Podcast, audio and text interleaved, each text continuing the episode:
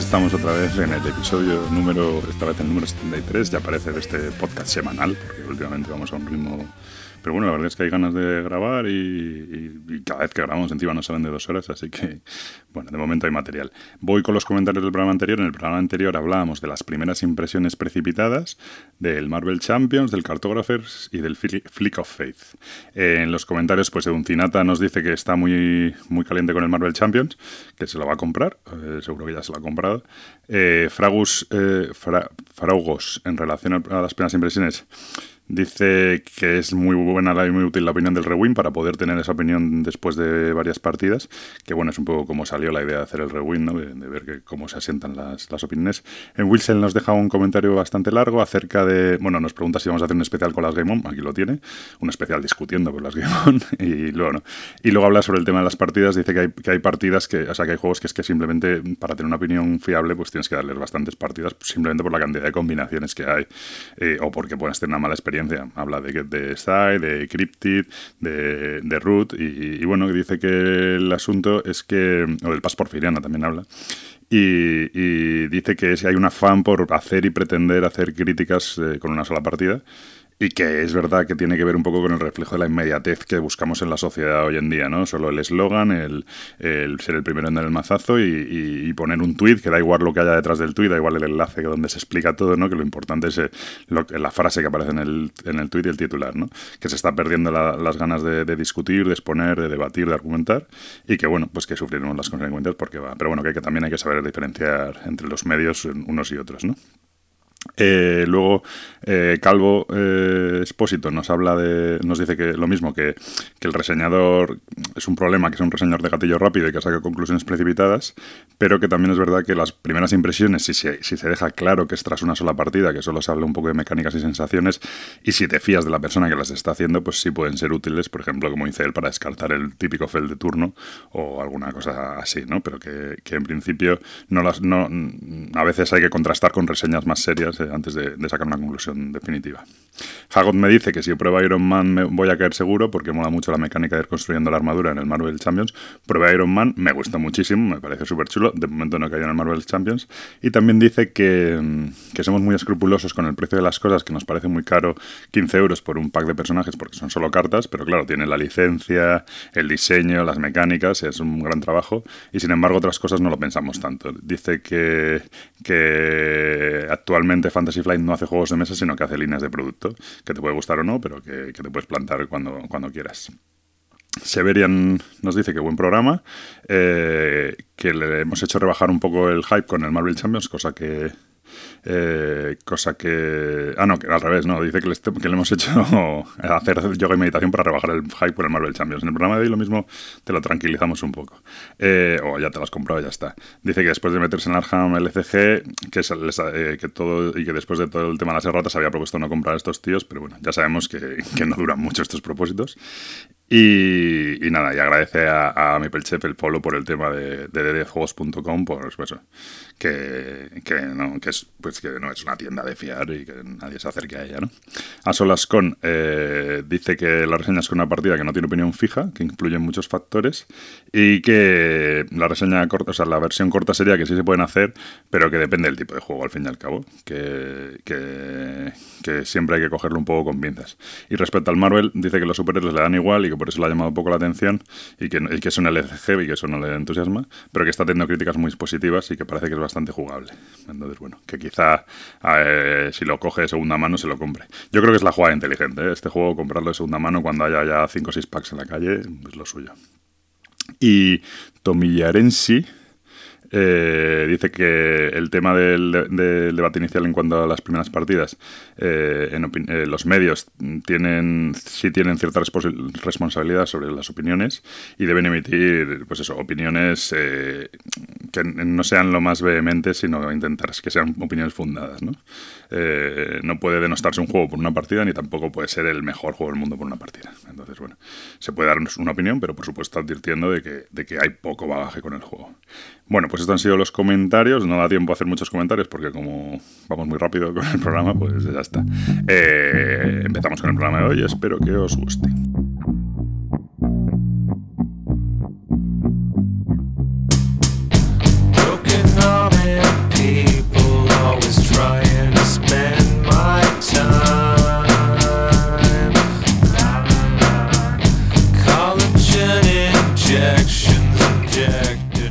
Bueno, pues estamos de vuelta, episodio número 73 del podcast de Punta Victoria, conmigo como siempre Gabriel, mi peche. Muy buenas. Y Preacher. Muy buenas, ¿qué tal? Ras. Nada, volvemos pronto, les tengo a estos esclavizados. Esta vez he notado cierta, cierto pereza, ¿eh? Tenía que insistir para que quisieras grabar. Falso, falso. sacas eso? Falso. Bueno, yo he dicho, esta vez ha habido como, bueno, tal, es que hoy no puedo. Bueno, vale. Sí, sí, a ver, si no hubiera ganas no estuviéramos grabando horas intempestivas como lo estamos haciendo. Eso es, que luego, que luego dicen que es que grabamos porque vivimos muy bien. Eh, bueno, pues eso, eh, básicamente lo que ha pasado es que... ¿Qué pasa? Pero bueno, Nada. ¿Qué ha pasado? ¿Quién está, grabando desde el váter? Eh, claro. Está de mudanza. Bueno, pues que lo que ha pasado, entre otras cosas, es que han sido en, en, Madrid, han sido este fin de semana las jornadas Game On. Eh, y yo creo que hemos ido los tres en diferentes motivos y con diferentes motivaciones también, o sea, en diferentes momentos y con diferentes motivaciones. Y, y bueno, pues queríamos comentar un poco, un poco cómo ha ido y tal. Siempre son unas. Bueno, en realidad estas cosas iba a decir que son jornadas polémicas, pero yo creo que siempre son todas las jornadas y todas las cosas que se hacen aquí son polémicas. Empiezo a pensar que la raza es lo que es polémico, porque el juego del año es polémico, las LES son polémicas, eh, las, las Game On son polémicas, pero bueno. Eh, yo creo que merece la pena comentarlo porque además sospecho que no vamos a estar del todo de acuerdo y eso siempre enriquece el debate, aunque probablemente, como siempre, demos más vueltas que, una peonza, pero bueno. Pelea, pelea. Eh, no, yo no. Eh, lo, no, lo que pasa que es verdad que cada uno hemos ido en un, en un tono, en un plan totalmente diferente. Entonces, probablemente la percepción de cada uno sea muy diferente y eso pues, es, interesante. Sobre las Game On. Eh, las Game On son las jornadas que organiza el grupo Asmode, en España y donde solo están sus juegos, que la, palabra solo es un poco ridícula porque sus juegos deben ser como el 80% del mercado, más los juegos de, los, de las editoriales que distribuyen. Así a la mente me viene, aparte de todo lo que es Asmodee, Fantasy Flight, eh, Edge, todo eso, me viene a la mente Ludonova y Ediciones Primigenio, por lo menos que yo recuerde. Más algunas editoriales de rol, no sé si lo cubierta, eso ya ahí me estoy, pues, nos estoy patinando un poco quizá. Pero bueno, en principio son sus juegos más los juegos de editoriales que distribuyen. Hasta el año pasado, eh, bueno, yo creo que este es el tercer año que se hacen. Los dos primeros años fueron en, un, edificio que está en Madrid, en Madrid Sur, que se llama La Nave, que era una antigua fábrica, tal, el edificio es súper chulo, etcétera. Y este año no sé por qué ha sido, si por intención o porque haya habido otro evento, porque es verdad que haya habido otro evento. No sé si es que se han pisado o qué, pero este año se han celebrado en el, en el Wanda Metropolitano. Que, a pesar de ser un nombre bastante ridículo, eh, y como todo topic total, yo no soy, yo soy madridista, así que no tengo ningún interés. Pero es verdad que tengo que decir que mm, los, supongo que los de la ley están muy tristes porque ahora les están tirando el calderón, pero vamos, no hay color el pedazo de estadio que tienen, me ha parecido, las instalaciones y lo que es el edificio y cómo ha quedado y tal, eh, me ha parecido espectacular. Eh, yo, tal. En cuanto al sitio, creo que en esto tampoco vamos a estar del todo de acuerdo. Para mí es bastante mejor sitio este que el otro. Para empezar, porque está más cerca de mi casa, pero no solo por eso. ¿eh? ¿Qué opináis sobre el emplazamiento de este año de las Game Gabriel. Eh, a ver, a mí me ha gustado un poco menos. O sea, el emplazamiento está muy guay y además eh, una cosa que, me ha parecido muy agradable es que hay sitio para aparcar sin que tengas que estar dando vueltas por la zona como 20 minutos. Logísticamente es, más, es más cómodo, eso es verdad. Sí, logísticamente es más cómodo. Lo que me ha gustado menos con respecto a, eh, a la nave es que el pasillo yo lo he encontrado bastante estrecho. También es verdad que en la nave ¿Ya? se acabó. bueno, ya, volvemos. pensaba, que estaba haciendo una pausa. No, yo, creo que lo que. A ver, estoy de acuerdo con Gabriel, que cualquiera que. O sea, lo del aparcamiento, pues eso es impepinable. O sea, estás hablando, me parece recordar que se hablaban de 4.000 plazas de aparcamiento y es que allí es llegar, soltar el coche, tirarlo y ya está. Cosa que cualquier otro te dirá, oye, pues en, en la nave pues te vas en metro y sin problema ninguno. Bueno, bueno. Está, está, bastante más fuera de Madrid, o bueno, no sé, yo creo que están bastante más lejos del centro de Madrid, ¿no? No, es, bueno, mm, no yo, yo, yo, o sea, dependiendo... Para empezar, está, la nave está fuera de la M40 y esto está dentro de la M40.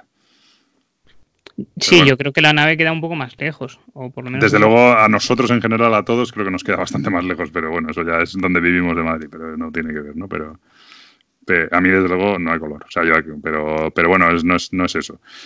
Eh, sí, a ver, ¿cuál es la diferencia? La nave es una, pues eso, una nave, una nave industrial, y eh, es como un espacio muy grande, muy amplio, y... Bueno, y muy chulo, que decir que es una nave sí. industrial parece como que no, no, una, nave, una nave donde vale. hasta hace dos días estaban embalando repollos. No, no, no, es una ah. nave total reformada, tal, súper arquitectura moderna, súper chulo. Y esto lo que es es, es un, pasillo, pero también llamarle pasillo es un poco ridículo, porque debe ser un pasillo que debe tener entre 10 y 15 metros de ancho. O sea, es un, es, un corredor de un estadio, ¿vale? Por así decirlo. Y, y efectivamente eh, no tiene nada que ver. Mi matiz es que cuando estaba en la nave, eh, a mí la sensación era como mucho menos ordenado. Era muchísimo menos. Y, sin, y además, siempre, en año, años anteriores decíamos que quedaba desangelado, porque quedaban como los espacios. O sea, no, no, pues de repente, claro, los que estaban en la nave central, bien, pero de repente los que había detrás de los contenedores esos allí, pues sí. estaban un poco apartados y medio oscuras y tal. Y yo creo que este año... eran los que distribuían, no los que son productos propios. Bueno, porque, porque claro, porque tú antes, Ludonova, Primigenio, etcétera. No pagarán o, o pagarán menos y tal este año el espacio es mucho más democrático, por así decirlo. Es, una, es un, un, un, pasillo muy largo porque no debe ser que será como un cuarto de como la mitad de la banda de, del estadio, ¿no? Quizá un, toda la banda yo entera, sé, ¿no? Yo según lo que vi y sin ser para nada futbolero y creo que si no fuese por esto no hubiese conocido el estadio en la vida, eh, estoy de acuerdo contigo en que es una pasada. Si no me equivoco es la zona de acceso a los a los palcos. A los palcos ya, pero quiero decir que es todo un lateral, por así decirlo. Sí, creo que es todo el lateral de la todo banda. el lateral, quizá un poquito menos, pero, pero bueno. Y entonces, eh, bueno, pues es, un. Sí, como. No será un, cuarto de, de, lo que es la circunferencia del estadio. Bueno, un cuarto puede ser más o menos, porque es el lateral largo.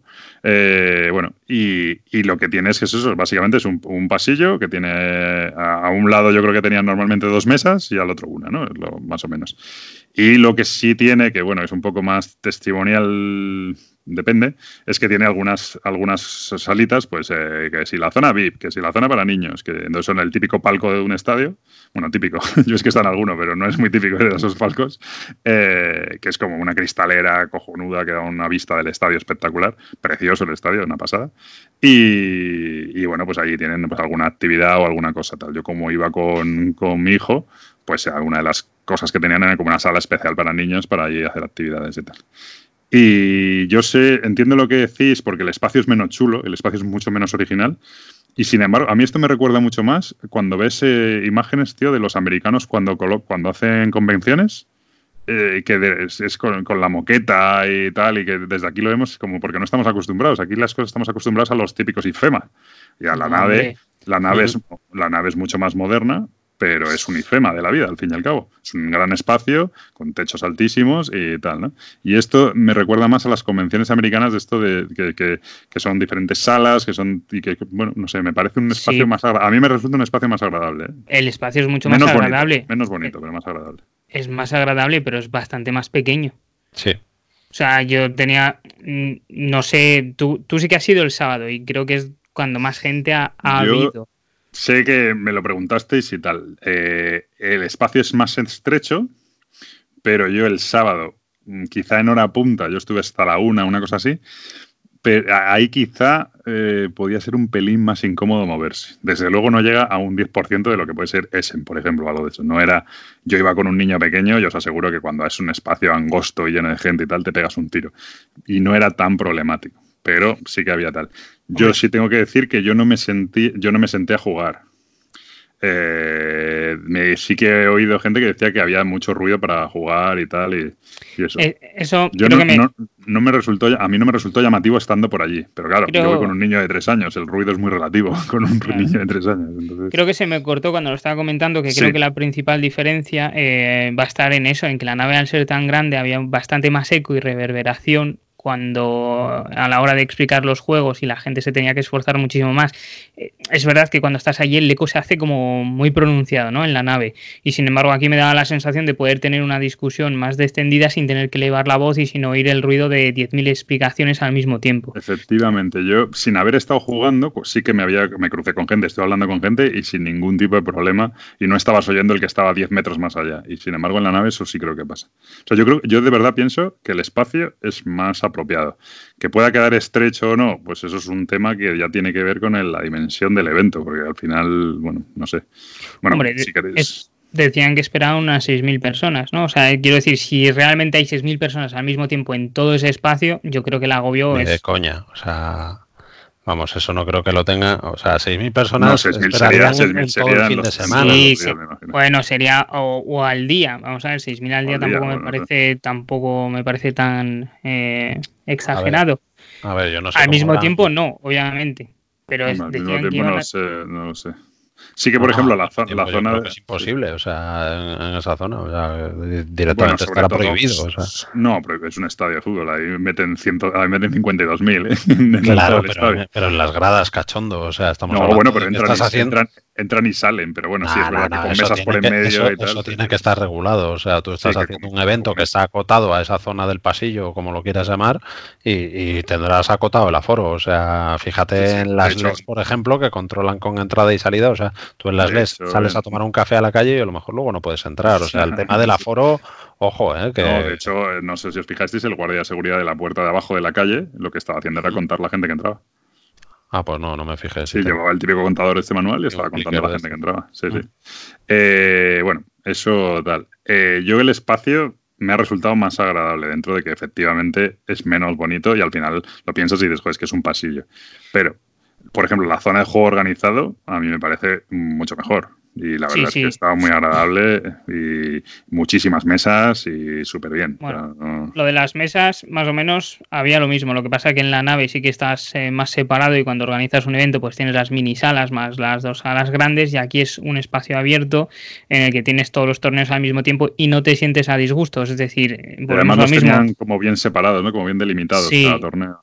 Claro, y en el otro lado era en la misma sala, eh, había 20 personas y ya te querías morir del ruido. O sea, era un nivel de ruido increíble. Y aquí no, aquí había, pues yo qué sé, el domingo que estuvimos los de Arkham más el torneo de Destiny y creo que había otra cosa.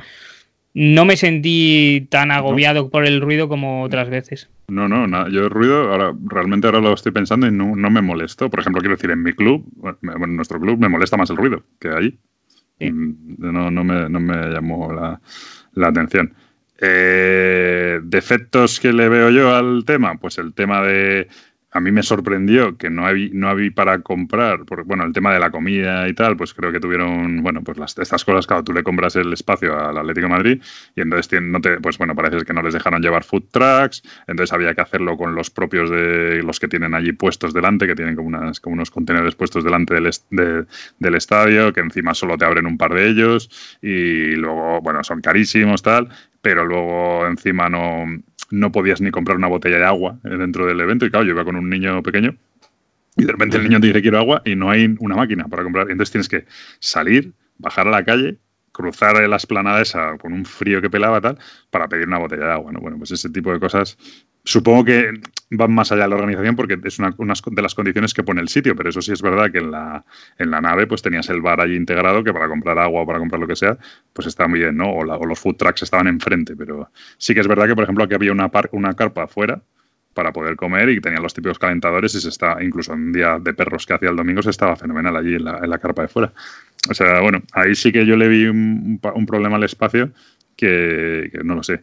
Sí que creo que en otros años se ha hablado de que las Game On, pues que no terminaban de tirar, que estaban medio vacías y tal, y yo creo que este año no se puede hablar de eso. O sea, yo la, sensación que tengo es de que, está, de que ha sido un éxito, no sé la organización lo que piensa, pero, pero estaba siempre lleno, todas las mesas ocupadas, gente jugando y yo creo que, que, no, o sea, a lo mejor es por el espacio también, que no da esa sensación de desangelado que, da, que daba la, la, nave, no lo sé pero yo creo que, en ese sentido tienen que estar contentos, no lo sé. Hombre, yo creo que el espacio ha influido bastante, ¿eh? o sea, no es lo mismo ver el espacio de la nave que es amplio, abierto, a ver un pasillo que puede ser más estrecho, menos estrecho, ahí no entro a valorarlo, pero sí, sí que la gente se condensa más y tienes una sensación de muchísimo más lleno. Eso indudable. Yo creo que a la actividad le pega más a este espacio, pero también creo, también creo que eh, hay un problema, tienen un problema de, de que es verdad que no puedes meter más gente ahora mismo en ese espacio y no sé qué puedes hacer para otros años en, que tendrías que hacer otro pasillo más del estadio, ¿sabes? ampliar, eh, no en ese sentido, porque no cabe, yo creo que no puedes. Es decir, si quieres eh, ampliar la actividad, que creo que habría gente para ampliar la actividad, no, no, no puedes. sí, pero yo creo que el problema, o sea, seguramente lo tengan estudiado y puedas para el año que viene o tal, ellos calcularán. Claro, coger X metros más de pasillo o lo que sea. Pero también hay que tener en cuenta si tienen, si tienen para cubrir eso, porque no nos olvidemos de que están contando con los voluntarios de, las LES, que uno de los principales problemas que hay, bueno, yo, mi sensación eh, cuando llegué fue como entrabas y entrabas, digamos, a lo que era la mitad del, recorrido del pasillo. Tenías hacia la izquierda eh, pasillo y al final el, el, el, juego organizado, que era como un saco, ya eso era más abierto, decir que no era un pasillo y hacia la derecha, pues igual pasillo y al final el, ropero. Ya, eso está un poco mal pensado, lo del ropero al final, pero bueno. Pero bueno. El caso es que, yo fue como en plan, ¿en serio es esto? O sea, ya. Cosa que, que sí es verdad que en la nave, al final, a lo mejor mm, si, lo, si nos lo pudieran cuantificar, o a lo mejor viene a ser prácticamente lo mismo, pero la sensación, la sensación para es mí es muchísimo menor. O sea, decir, pero, pero, decir, han reducido esto probablemente en metros no sea muchísimo más pequeño. A mí lo que me gustaría saber es en mesas, más que en metros. Sí, porque... sí, es verdad que, que, eso, que yo me imagino que el número de voluntarios será prácticamente el mismo, pero sí me daba la sensación de que como que había muchas menos mesas. Y lo que sí es impepinable es que si tú lo que vas es allí a dar una vuelta, a echar un vistazo, como podemos ir nosotros, que no, queremos, no tenemos a lo mejor tanto interés en sentarnos a, a jugar y demás, sino pues bueno, pues echar un vistazo, que es lo que han hecho o tal, es verdad que en, la, que en la nave pues tenías mucho más sitio y te ibas a la cafetería y te... O sea, digamos que para echar el rato me parece mucho mejor entorno la nave. decíamos que estaba desangelado. ¿sabes? Decir, yo es que eso es la primera vez que lo oigo, ¿eh? O sea, yo cuando estuve... Game se dijo que no... Yo es que cuando estuve fue el año pasado, el primer año no estuve y el año pasado yo no tuve para nada esa sensación, ¿eh? todo lo contrario, o sea, estaba bastante, era difícil coger mesa, etcétera. Entonces, no lo sé. Yo sí, sí veo aquí el problema, no sé hasta qué punto habrán controlado el aforo. No olvidemos que es un, que es un evento con entrada y que lo normal es pagar la entrada y que ahora podemos hablar de eso también. Y no sé cómo habrán controlado el aforo, pero si es verdad que, mi sensación es decir, eh, son muy pocas mesas, cosa que también me daba la sensación en la nave, las cosas como son. Sí, yo creo que son muy pocas mesas para la cantidad de gente que puede entrar aquí, entonces... Bueno. Bueno, ahí yo creo que no puedes meter más mesas, ¿eh? Claro. O sea, es que no... Ah, vale, vale. ah, vale, para la cantidad de gente que podría claro, un evento así. Si tú dices, eh, eso sí lo tienen que tener contado, o sea, sí o sí, ellos tendrán un aforo que tenga que les permitan tener al mismo tiempo allí, por decir tu número redondo, 2.000 personas. Y si tienen 200 sitios, 200 sillas para sentarte. Ya no 200 sillas, o sea, 200 puestos. O sea, si un juego es para cuatro personas, pues multiplica. Entonces, mm, yo eso no. yo creo, yo creo que hay mucho más que eso. ¿eh? Quiero decir, para que te hagas una idea, en, en, el, en el Arham estábamos 152 jugadores y ocupábamos un poco más de la mitad del espacio que había para el Arham, ¿sabes? O sea, para, para el juego organizado. Entonces, solo en el juego organizado pueden caber casi 300 personas sentadas jugando. Claro, pero lo que yo pienso es cuál, es el, cuál es el objetivo de esta... Claro, ahí es donde ¿Cuál es el público objetivo de esta, de esta jornada, ¿no? Yo este año lo tengo bastante más claro, sinceramente. Yo este año... Yo iba a ir, yo me había comprado mi entrada para el, para el torneo, bueno, el torneo, el evento de Arham, y yo, pues mis, mis 20 euros, mi entrada el domingo, perfecto. Pero luego, es verdad que estaba con, con mi hijo de tres años y medio y otra cosa no, pero cuando tienes un niño de tres años y medio hay que buscar cosas que hacer como sea, porque un día de lluvia en casa es la hostia. Y entonces dije, bueno, ¿por qué no me voy allí con este y damos una vuelta tal? Y yo, tío, cuando llego allí, eh, me pareció un evento para niños eh, chulísimo. Pero... Y, eso, y eso que el mío tiene tres años y medio. Con un niño de cinco años, de entre cinco y diez años, eso es una pasada. Porque la mitad del espacio, la mitad del pasillo, como tú dices, tú entrabas, desde donde entrabas hacia la derecha hasta el ropero, son todos juegos familiares. Todos son doubles, todos son el de las escaleras, este de hacer torres, eh, Hombres Lobo, todo, juegos familiares. Y de la mitad para el otro lado son los juegos un poco más serios, más tampoco locuras, pero bueno, el Keyforce, los Marvel, los, eh, los Arkham Horror de la vida y tal. Entonces la mitad del espacio está destinado a juegos familiares muy familiares. Pero es, es que yo, yo creo que el evento entero estaba, está enfocado a familias. Está enfocado a, jugadores muy casuales. Claro, a, eso, te voy. El jugador casual que va a un evento de estos, ¿qué, creéis vosotros que, le puede apetecer o qué, es lo que busca yendo a esto? Yo creo que yo creo que es que yo ahí es donde voy, porque una de, los, de las características que tiene, que se critica mucho y yo lo criticaría también, es sobre todo en juegos eh, un poco más densos, que solo hay una copia de cada juego para sentarse. Pero, es que... Pero ese es el tema, es que no está enfocado a juegos densos. Es que yo creo que esa es, esa es la equivocación que habrá gente que quiera probarlos. Yo no digo que no, y habrá gente que quiera sentarse a hacer unos turnos o a ver cómo es el juego, pero este evento está enfocado a familias. Lo, hablábamos con el día de la, del Arkham, lo hablaba con Guille Soria. El evento, si no llega a estar el juego organizado o no llegas a tener un niño, tú a este tipo de evento no vas. No vas, ¿por qué? Porque la mitad de los juegos, la mitad de los juegos que, están presentando, que están demostrando, o ya los conoces, o ya sabes jugar, o ya sabes que no te interesan. Y, no venden y tal. Y, encima es que no venden eh, o sea, no es un juego para, para un, o sea, el público, el, el, público objetivo son familias o gente que se está iniciando yo lo que creo que, yo lo que creo que no tiene ningún sentido es, es, ir ahí diciendo voy a ir a este evento porque quiero probar el Chulu Meidai este, ¿no? Pues no, porque tú, o sea, eso va a ser imposible, no es imposible, pero tú vas a tener que estar ahí mm, poniéndote encima del cuello del tío que está jugando para que cuando se levante coger tú la silla y antes eso no, no está. No, tú vas allí a probar y entonces de repente hay una mesa libre, ah, ¿qué es esto? Ah, pues venga, nos sentamos aquí, y, pero no puedes ir a probar un juego, tienes que ir a, a jugar lo que sea, ¿sabes? y vas probando. No, eso evidentemente a nosotros por nuestra afición enfermiza no nos pega porque yo quiero probar el juego, quiero probar X juego, el Marvel, o quiero probar el no sé qué. Sí que hay juegos pues como el Keyforce o el tal que son un poco más fáciles porque tienen varias mesas, etcétera, ¿no? Pero, pero tú no, ahí yo me di cuenta de que tú no, no puedes ir, es que yo quiero probar eh, tal juego, no. A lo mejor tienes suerte y hay un juego que te llama más la atención, estás un poco atento y, pillas sitio, pero lo normal es, te estás dando un paseo, ves una mesa una mesa libre o que se están levantando y, el juego que hay te llama la atención, ah, venga, pues me voy a sentar a esto, pero de una manera totalmente casual. Vas a pasar el rato a Vamos jugar a cosas. Otra vez. ¿Ya? ¿Ya se ha ido otra vez? Joder, madre mía. Eh, que cambie el micro. Bueno, yo. Eh, a ver. Eh, mm, yo estoy totalmente de acuerdo en que para nosotros no es este evento. ¿Vale? Bueno, para, para vosotros, porque yo ahora mismo empieza a ser para mí bastante. Bien. Y a Gabriel le quedan dos años.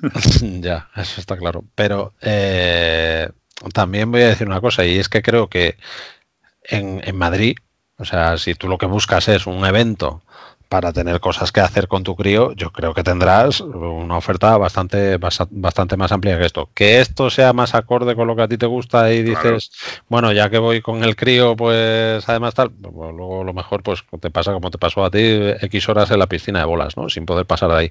No, pero, pero es que, bueno, sigue, sigue, perdón, termina. No, pero eh, se da la circunstancia de que yo tengo una pareja de amigos jugones, que vosotros os he hablado en alguna ocasión de ellos y tal.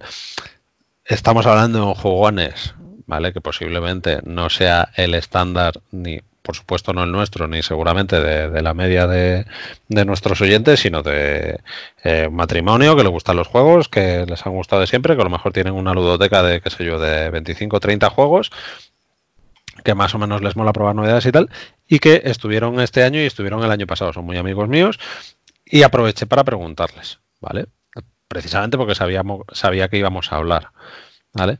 Y este año han ido con, con un crío de dos años, ya me perdonarán porque soy un mal amigo, pero bueno, de dos años y pico. te estás jugando, ¿eh? rondando, rondando los dos años. Vamos a un push lag. No, no, no.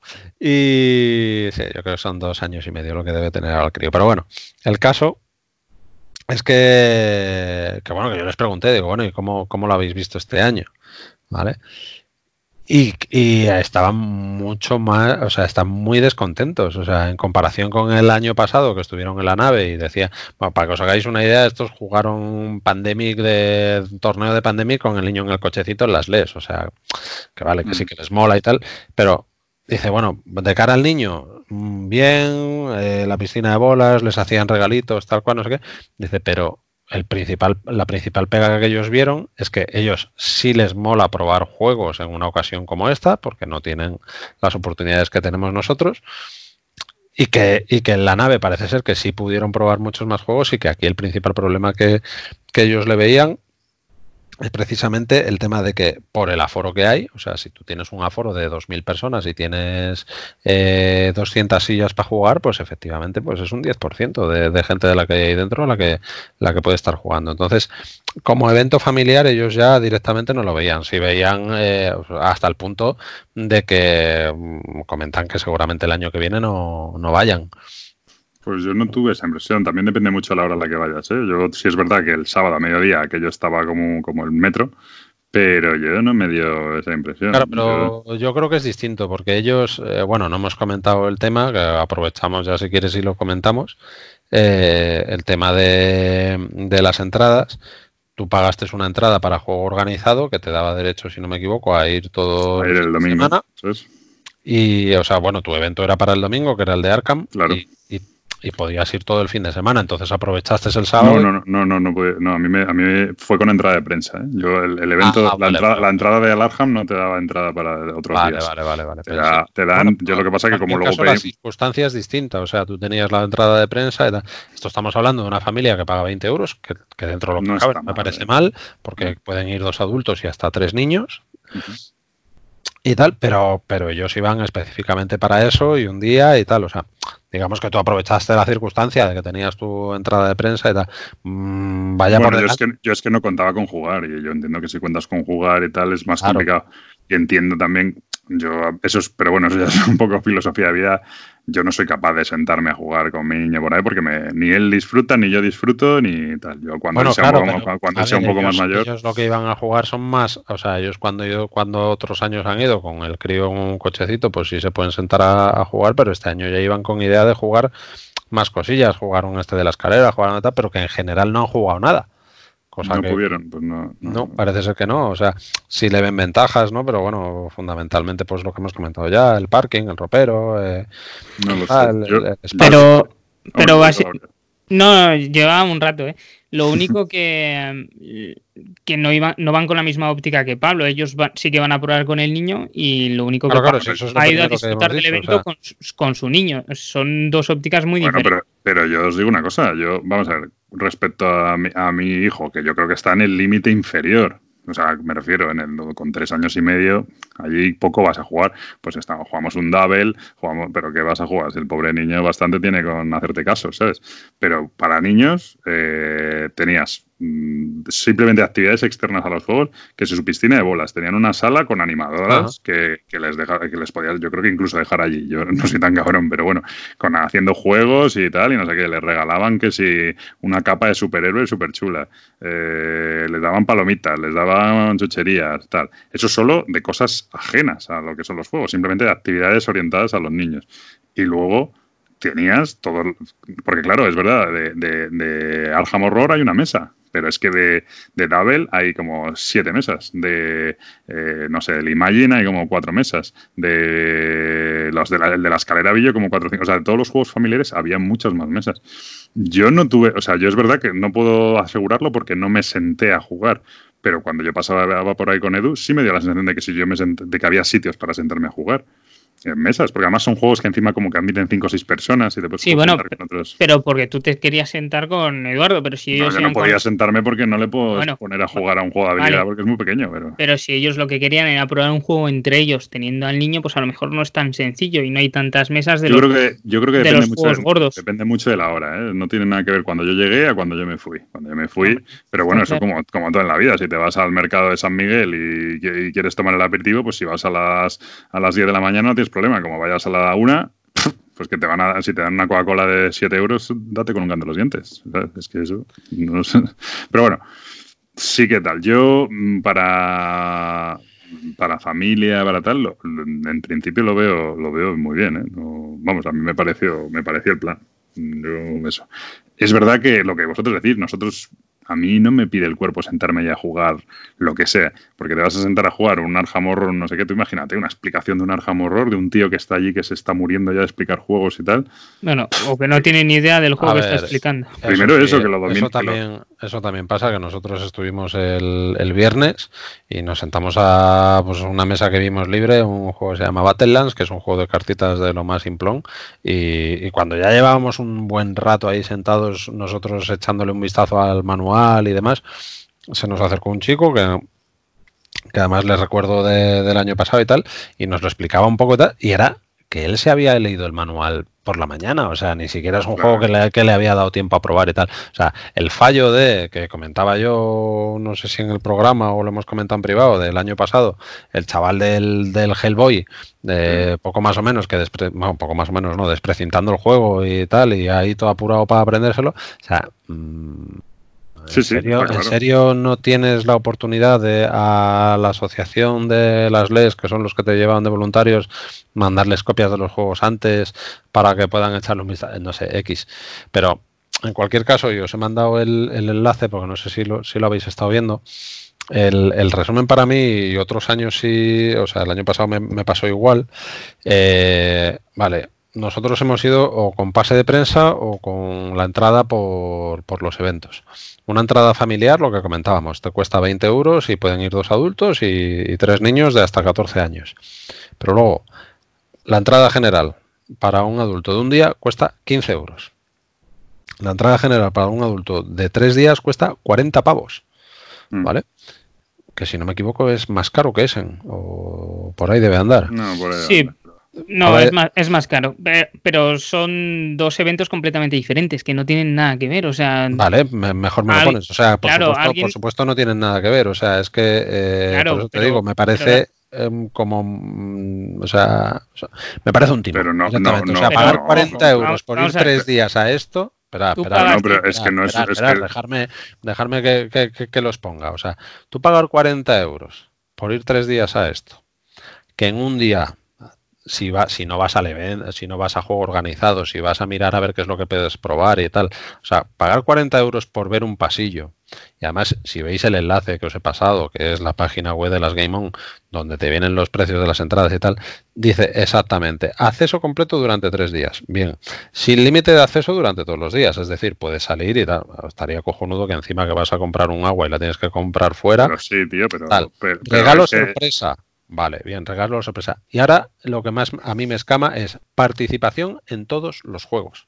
¿Qué quiere decir participación en todos los juegos? que Pues puedes probar que todos los juegos. que si quieres esperarte para probar, o sea, no lo sé, me parece un tanto, aparte de caro, Pero vamos ya a ver, sí, no, pero un no es- tanto pero tú- Eso de participación en todos los Ya, juegos, Pritchard, tío, pero es como si tú pagas cualquier entrada al cine, es como si tú vas a ver una película y dices, no, la, la entrada cuesta eh, 10 euros. Y si vienes cuatro, cuatro días seguidos a ver la película, en vez de 40 te cuesta 30. Ya, pero ya has visto la puta película, no tiene ningún sentido, pero ese es tu problema. Si lo quieres comprar, quiero decir, tú Pero tienes tú que saber lo que estás sinceramente comprando. que no te parece caro, 40 pavos por este evento A tres mí días. lo que me parece estúpido es ir 40 días, o sea, ir tres días a ese sitio. Porque ya 40 lo días es normal, ¿eh? 40, pero porque ya lo conoces, Pablo, te parece estúpido porque ya lo conoces, pero tú Bueno, pero hablando tú- yo cuando pago una entrada me informo de lo que es. Entonces no tiene, me ningún- dirás, no tiene- no me no dirás, tiene ningún sentido. o sea, aquí lo que te están poniendo No, es que te están mí- poniendo, eh, no, te están poniendo la entrada de un día son 15 euros y la entrada de tres días. me parece por- caro. Bueno, eso es otra historia. La entrada de tres días, si quieres ir tres días porque eres un tarao, pues te dicen que en vez de 45 son 40, que no te obligan a comprar tres entradas, que te compres, pero es absurdo. No tiene ningún sentido. A ver, Porque, porque ¿quién va tres días? El que juega los eventos organizados, que tampoco, es, Mm. tampoco es barato, pero. Yo creo que, que falta bastante información. No sé si habrá gente que, o sea, me gustaría saber cuánta gente compra esto, pero vamos, me parece, que- me, me de- tres o sea, días, un adulto solo a pelo, no creo que hayan vendido más de 10. Hombre, es que no creo que sea el objetivo de la entrada. O sea, no creo que sea el objetivo ni, ni, ni del evento, de que una hecho, persona te vaya yo- a los yo tres me- Es que días. yo vas, con un amigo, caso vas de con un amigo y pagas. No, pero Pritchard, vas con un amigo y pagas la entrada familiar. Son dos adultos, 20 euros. Te está costando 10, eu- 10 euros por persona. Vale, me parece perfecto, pero yo me, me pongo en el caso de una persona que, bueno, la entrada familiar es para un día, ojo. Si Bueno, sí, los- 10, si quieres euros ir- por persona, un día, Vale, no me pues parece es- una... Vale, pues si quieres ir los tres días, que es con la que lo 30 estamos euros. comparando, son 30 euros. Pero en fin, pero me pongo ¿por en el caso. Escucha, Vale. en- eh, conozco casos de gente, ¿vale? No sé si para los tres días, o sea, conozco casos de gente. En el grupo de Telegram de 221B ha habido gente que ha venido de fuera de Madrid para venir a las Game On, ¿vale? Eso no ya, era tío. no era bien, pero déjame que te los ponga. No, no digo ya que, que- que hayan estado los tres días, ni muchísimo menos, ni lo sé, ni si han estado otros años o tal. Pero yo me pongo en el caso de una persona que se venga y diga, mira, pues ya que estoy allí, ostras, eh, participación en todos los juegos. O sea, voy a probar- poder probar todas las novedades de Asmodee, voy a probar esto, voy a probar. Y te pones a sumar horas y dices, ostras, me pego allí el fin. No he podido ir a Essen, es mucho más caro. Me voy a ir a las Game On, que voy a estar tres días probando juegos a full. Y lo que te encuentras es que estás tres días metidos en, metido en un pasillo. O sea, que yo creo que, es- que, yo que creo, si- yo que si creo voy que al sí segundo puedes- día, no voy al tercero, ¿eh? Yo O sea, creo que sí puedes probar a juegos. Yo, yo, a ver, no te lo puedo asegurar, pero igual que tú no me lo puedes asegurar a mí. Yo creo, yo cuando he pasado por allí no he visto todas las mesas llenas. Y yo he visto mesas de Arkham Horror vacías y he visto, dependiendo de la hora, evidentemente pasas, hay unas vacías o tal. Yo Otra estuve cosa, es que el tú quieras, otra cosa es que tú quieras probar, otra cosa es que tú quieras probar el Gloomhaven. Entonces sí que estás jodido, Bueno, porque vas al Gloomhaven y va a estar lleno. Pero si tú estás ¿Puedo dispuesto aportar a ir. algo? ¿Puedo sí, aportar algo? aportar. Vale, el Gloomhaven está en inglés. ¡Wow! chuc, ¡Zasca! Venga, siguiente. Bueno, no, si no es Zasca, quiero decir que me da Vamos igual a el ver. Gloomhaven o lo que quieras, que quiere, Que- quiere decir que que es sí, un ejemplo de que si tú quieres probar un juego y tú quieres ir a probar ese juego concreto y quieres ir el viernes por la tarde a probar ese juego en concreto, entonces te reconozco que estás jodido, porque solo hay una mesa de ese juego y es improbable, si es un juego que dura dos horas, que puedas jugarlo. Es muy improbable. Venga. A menos que te pongas allí y pierdes dos horas sentado en un pasillo, vale, sí. Pero si tú estás dispuesto a pasear y tal, evidentemente, si vas el sábado al, al mediodía, a pasear tampoco puedes pasear mucho, ¿eh? Ya te digo. Bueno, pues son, cien- son ciento y pico metros de pasillo, tío. Es el, es el lateral de un campo de fútbol. Un campo de fútbol tiene noventa y tantos. Bueno, Pero, pues oye, ciento y pico metros. Hay, hay que reconocer que la entrada de tres días, 40 euros, me parece muy Pero es que lo que es absurdo, no. Es Vale, lo que es la caro, entrada lo de que es un caro, euro. lo que es caro, puedes decir que es caro la entrada un día. Y si quieres ir tres días, te, te rebajan cinco euros. Pero te- Que vale, es absurdo pero- ir tres días a ese sitio. Bueno, pues venga, vamos a ponernos en el caso de la entrada de un día. Me sigue Pero, Pablo, pareciendo... te parece absurdo porque ya lo conoces lo que hay y, y me estás dando la razón. Es absurdo porque Pero vamos es a ver, un si yo cuando voy a, yo 40 cuando pavos voy a por Essen, eso. si yo cuando voy a Essen no quiero ir ni los cuatro días, porque es absurdo. Y estás hablando de que son ¿qué? 40 veces 36. esta, esta cantidad de espacio. Hombre, la diferencia en Essen concretamente es que te vas los cuatro días y te vas los cuatro días eh, recorriendo pasillo por pasillo como he ido yo este año y todavía te has perdido cosas. Bueno, Bueno, y, y, y- con- y- y qué tal lo de sentarse a jugar en Essen? Pues bastante, bastante mejor. Pero bueno, hombre, sí, sí, sí. De- Ah, depende, del- hombre. de- de- depende del, depende, del, depende del pabellón y depende O sea, del... No, no, no, no, te- que te si no sien- había 20 mesas para jugar al Santum tal y eso por no hablar Tienes de más que facilidad. puedes reservar y coger y decir, vale, pues me vengo mañana o me vengo esta tarde a esta hora. Pero bueno, a ver, que podemos seguir aquí discutiendo y enzarzados en esto, pero tal. O sea, eh, yo para mí, o sea, cual- si te- o sea viendo, la, viendo la página aquí, eh, de, de- de las entradas en concreto, lo único que me hace es reafirmarme en, en cuál es el objetivo de este, de este evento. Y es el punto familiar y organizado. El objetivo, el objetivo de este evento es la entrada familiar, dos adultos y dos niños, y se pasan allí una, y se pasan allí una mañana. Juegan a, tres o cuatro, juegan a tres o cuatro juegos, y el juego organizado es como un mundo aparte. Juegas Lo a tres o cuatro juegos y ya está. Pero está Y- enfocado a eso también. Lo que me imagino es que lo tendrán incluso estudiado, o sea, están claramente penalizando al, vamos a ver. si No, no es penalizando. Sí, pero si esto es muy sencillo. Si tú tuvieras que pagar de la entrada de un día por 15 pavos, ¿irías? Yo, Yo por, no. yo por, no, yo la entrada un día por 15 pavos, no sé si iría. Yo he pagado el Expo Manga y me ha costado 15 pavos y, y era una puta mierda y no me gusta el manga. haciendo- yo te estoy haciendo una pregunta muy concreta. No, yo lo, yo, yo lo buscaría a un amigo y pagaría 20 por dos entradas y sí lo pagaría. ya está, o sea, no pagarías la entrada de un día por 15 pavos. Pues habiendo la posibilidad de pagar 20, de Pues es pagar una 20 puta cerrada, Pablo, ¿sí o no? ¿Pagarías 15 pavos por un día ahí? Pues no lo sé. O sea, no, no Pero- te, te quiero decir, no porque no es mi estilo, porque yo, no, porque yo no me siento jugar juegos. Pero Claro, si el- yo quisiera sentarme a jugar juegos, porque yo puedo probar el juego que quiera eh, cualquier día en cuarto de juegos o en tu casa o en la mía. Pero si yo tu- mm, fuera mi posibilidad de probar juegos y no fuera un tarado que me los compro, no me parece. Es que, es que no, la pregunta no se la puedes hacer a Pablo, o sea, tendrías que hacer a una persona que ha ido, que los ha pagado y te diría que sí. ¿Por qué? Porque puede probar, a lo mejor no tiene grupo de juegos, a lo mejor no se compran novedades, a lo mejor no tiene las posibilidades económicas de adquirir todos los juegos y quiere probarlos antes. Y, prueba tres juegos o cuatro, o cuatro juegos y se pasa allí medio día o un día entero. Por 15 euros ha pasado el día. Para ojo, no me parece barato, ¿eh? pero tampoco me parece desorbitado. A mí por lo que por lo que están ofreciendo a día de hoy sí.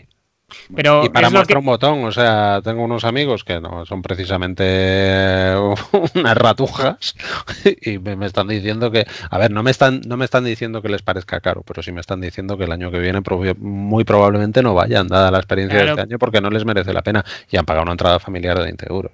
Pero ya te digo que a lo mejor esas, esa persona o ese grupo o la pareja de amigos que tienes es que ya está en una casuística igual que la nuestra, que no irías a ese tipo de eventos porque ya no te ya, ya no coincide con lo que tú quieres hacer en el evento. Y ahí está la diferencia. Hay muchos eventos a los que no iría, y yo lo comenté un día con Pablo, y esto sería tema para otro podcast. A la mitad de los eventos no iría. ¿Por qué? Iría a sociabilizar, pero para sociabilizar pues lo puedo hacer de otra forma, pero no voy a un evento donde hay un montón de ruido, un montón de gente, o sea, para sociabilizar a lo mejor... A mí pues me pasa eso, para jugar, no, me, para jugar no me resulta cómodo, para jugar no me resulta cómodo, yo por eso no juego en estos sitios, no me resulta cómodo. Pero porque tengo la posibilidad de jugar en otro sitio, pero ya está. Bueno, vamos con el juego organizado porque es un mundo aparte. La que has liado, Preacher. el juego organizado. Yo participé en el de Arham. Gabriel, creo que en Marvel Arham y en algo más. ¿Has participado tú? No. Ya, bueno, este año has estado comedida. El Marvel se hizo el viernes a las 3 o 3 y media, a las 4, no lo sé. Eh, era a las 4 y media, me parece. Y básicamente os llevasteis vuestro juego allí y os, pusieron, os, os plantearon un escenario y os dieron unas promos muy chulas, eso sí, las cartas de las promos muy chulas y luego un tapete, que está bastante bien el tapete también.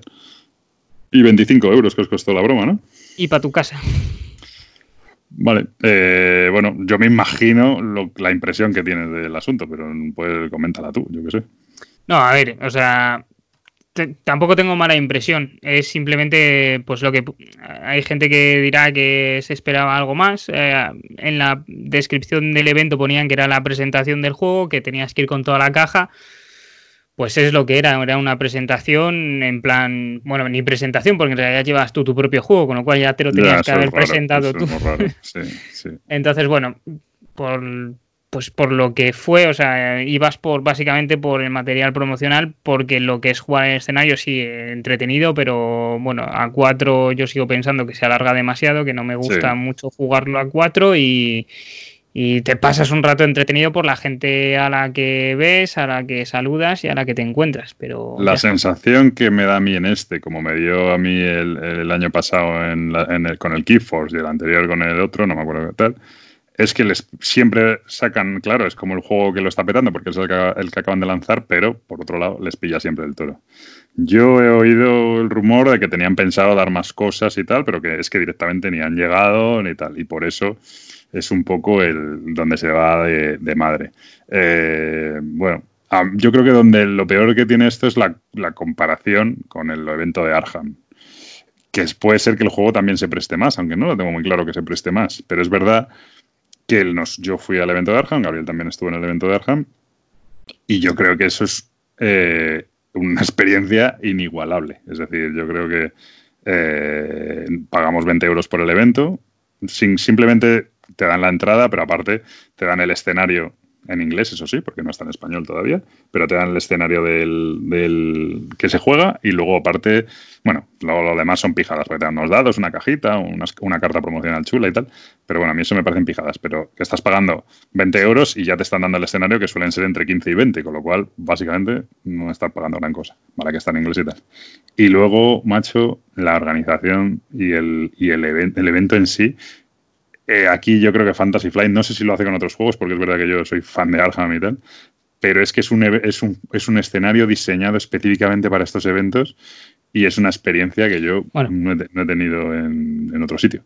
Es, es, un, es un escenario diseñado para las Arkham Knights. ¿Vale? Que es un evento también de mucha gente, o sea que no es, o sea que es, que es porque ya se hacían, ¿vale? O sea, Bueno, pero que, que, lo, que aprovecha Fantasy Flight y lo hace en los eventos promocionales. También se hace en tiendas, también se hace, pero es un, efectivamente hacen, ellos preparan todos los años un escenario que lo proponen para los eventos de Arkham Horror con mucha gente.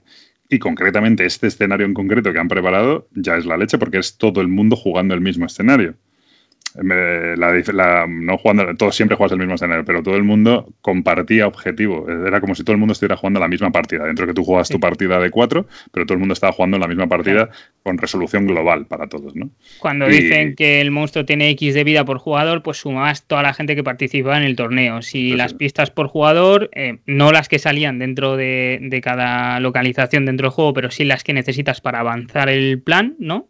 Es a nivel. es. por todos los jugadores. el monstruo final tenía, tenía 2.280 puntos de vida y entre todos teníamos que quitarle 2.280 puntos de vida. Y la sensación. El, escenario molaba mucho, dentro de que quizá luego podía ser un poco repetitivo y tal, pero el escenario molaba un montón y la sensación de jugarlo todos juntos y tal. Yo, desde luego, al que le guste, te diría, el que conozca el Arkham Horror y no le disguste, yo creo que merece la pena la sensación de jugar esto a mí me flipó, o sea, me encantó y, estuvo, vamos, muy bien. Entonces, yo creo que ahí, claro, los demás, bueno, creo que este año los de Destiny sí estaban más contentos, ¿no? Yo por lo que vi. Sí, sí. Y, los de Keyforge, por, yo que estuve después allí y estaban con la final de Keyforge y tal, parecían bastante, no sé, lo, entre el, claro, yo no, es verdad que yo no soy nada fan de esto de lo que dan o dejan de dar, que luego aparece un Wallapop a 10 veces el precio de la entrada en 10 minutos, ¿no? A mí eso me da un poco igual y yo ni las cartas promocionales ni todo eso me importa un bledo. A mí sí me mola que me den material, de material de juego, es decir, que me den el escenario me parece cojonudo, pero que a mí que me den la carta promo de la de no sé qué es la, el atajo, ¿no? Es la que nos han dado. Me importa un bledo, no soy nada. Bueno, y es que además solo te dan una copia, que quiero decir que en el mazo llevas más. Bueno, esto es lo de siempre, ¿no? O sea, serían eh, conversaciones recurrentes sobre lo que lo que son los premios de, del organizativo del juego organizado. que en el caso de Sí, perdón. No, que digo que, o sea, visto desde fuera, que yo no he, no he ido a ninguno. Eh, sí es verdad que me parecen conceptos totalmente distintos, ¿no? O sea, el, o sea que, la, que, que, yo no compararía mucho este con, con lo diré con Keyforge o con, con el de Star Wars, porque no es un competitivo. Entonces, la, o sea, sí es verdad que, que viéndolo otros años me ha gustado, este año me habéis dado una envidia brutal porque eh, si es verdad que al ser un, un, colaborativo, pues al final es eh, realmente lo que están es generando una experiencia. Pero en Marvel pueden hacer lo mismo. Y de hecho estoy claro, que el año, que, el año que viene yo creo que habrá, habrá el evento Los Vengadores contra Thanos, ¿sabes? Y estoy convencido. Pero, yo, creo que, sí, que, está muy guay y que precisamente me, me llama mucho más la atención. Entiendo y, los que me sigan en Twitter habrán visto que, he criticado mogollón, eh, porque es que es para partirse la caja el tema de, la gente a las dos horas estar vendiendo el material promocional, pero sí entiendo que, la gente que va al, competitivo eh, vaya mucho más por, por eso, por me van a dar un tapete, me van a dar un arte extendido, me van a dar un tal, que no a uno de estos que, vas por la experiencia, que, otros años. Pues eh, yo he jugado luego eh, de forma independiente, porque luego son escenarios que salen. Eh, en el caso de Arjan, si no me equivoco, era Guardianes del Abismo y el de los laberintos de la demencia, el del manicomio, que están diseñados. Además, me parece un ejercicio de diseño muy guay. El hecho de decir, bueno, se puede jugar eh, un grupo de tu grupo de dos, tu grupo de cuatro, o ya en, tienda, por ejemplo, los laberintos de la demencia era por grupos de cuatro, ¿no? Hasta 12, creo. Mesas de cuatro y tal, y este, que habéis jugado 150, no vamos a hacer spoiler, 150 y pico personas contra un contra un malo, tío. O sea, mm bueno, spoiler, o sea, spoiler no es tan spoiler, porque. No, pero que no es tan spoiler porque ese es, el plan del escenario. No, que, en, el, minuto uno ya aparece. Me parece que, que, efectivamente está muy pensado, cosa que, a ver, al Marvel hay cosas que son impepinables, o sea, acaba de salir, eh, le has pedido a la gente que lleven en su propio juego, etcétera, etcétera, pero, pero si el juego tiene recorrido, yo creo que se pueden hacer cosas muy chulas, mientras que el competitivo es, pues ala, pues júntate las expansiones. Y el que gana, o sea, no deja de ser un Magic, no, no, no, contra el otro y ya está. Pues, Podría, pero pueden hacerse mm, torneos muy chulos. No, la verdad es que el primer torneo que se hizo el primer año, que fue eh, al que participé de Destiny, por ejemplo, la comunidad y el ambiente que había era excepcional. O sea, me lo Pues pasé eso, genial. Eso no te lo niego, pero al final, ¿qué estás haciendo? Eh, exactamente lo mismo que puedes hacer en tu casa con un colega, pegarte con él y ya está, ¿no? Bueno, pero no es con avanzas. No, es que tú lo, lo llevas todo al absurdo, no es con un colega, estás pegándote con Vale, 60 joder, tíos. Pero, ¿sabes? pero, la, pero la experiencia, yo, para mí visto desde fuera, insisto en que me parece totalmente distinto lo que te puede ofrecer un torneo de decir, vale, juego con uno. O sea, yo he jugado torneos de Magic en mi época y, y me, pare- o sea, y me parece que, tiene- que totalmente distinto esto. lo que Eso y tiene lo veo una es lo que- experiencia. que tiene Arkham es lo que dices tú. Es que es algo muy innovador y que se están rompiendo la cabeza y que el sistema lo permite y que, y que, y que se lo están currando un huevo la compañía. Aparte de la organización de la Game On, la compañía en general, Fantasy Flight, eso se lo está currando un huevo porque hace estos escenarios y, los, y, originalmente los lanza para estos eventos. Luego ya se pueden comprar y cojonudo. Y, en un- y, el- y luego el tema competitivo, pues es una cosa que es más, más típica. Se lleva haciendo desde los tiempos de Magic, tal. Hay diferentes formatos, hay diferentes tal, pero bueno, yo es que al que le guste le, le flipará que sea el competitivo normal. Eh, y lo y- pero quiero decir, es verdad que es lo, lo- lo de Arkham es como más novedoso, ¿sabes? Pero, y es verdad que el Marvel yo creo que se presta a la hostia, yo creo que va a ocurrir porque tiene todo el sentido del mundo. Y, y imagínate, pues eso, un evento de eso que tienes que hacer, eh, el Endgame, ¿sabes? Contra Thanos De y todo eso. De hecho, el modelo que se puso para el Arkham pega muchísimo más con el, con el Marvel, porque el Marvel Sí, es, sí, es sí. prácticamente aquí te pillo, aquí te mato, monta lo que quieras y, y ya está. El Arkham tiene más, más recorrido temático, en plan una historia que te van contando. Pero aquí es verdad que es un escenario que sí que tienes partes narrativas que te cuentan la historia, que mola muchísimo, pero el formato se prestaría bastante más al Marvel. Yo en desde plan, luego- juegas esto y ya está. y Yo, ya te yo olvidas desde luego, la, la- lo del Arkham, si puedo, me voy a apuntar de aquí hasta que me muera. O sea, me, me ha parecido, ya el año pasado me moría de envidia y este año, que encima el evento yo creo que era mejor este año, eh, los premios eran, o sea, lo que te regalaban que quizá era peor, pero los, los lo, lo que es el evento me parece mejor. Yo me ha que parecido, Esto me ha parecido más por la experiencia. O sea, No, la el- experiencia ha los sido premios, mm, al No, fin no, y no. al cabo, bueno. pues- Pero bueno, pero también están ahí y son, y son Sí. prácticamente los mejores de todos los demás. O sea que. eh, bueno, este año yo- no. Este año no. No sé lo que andan los otros, pero joder, solo que te den el escenario ya estás casi pagando la entrada del evento, macho. Pff, Es que, pero bueno, da igual. Eh, yo en esto estoy apuntado a muerte. Y el Marvel, como intuya que van a hacer algo parecido, me apunto también. Aunque no tenga el juego, os pido un mazo o lo que sea. Que no sé si para entonces lo tendré. Lo Pero- vas a tener. para entonces no lo sé. Ya he empezado a Lo verlo.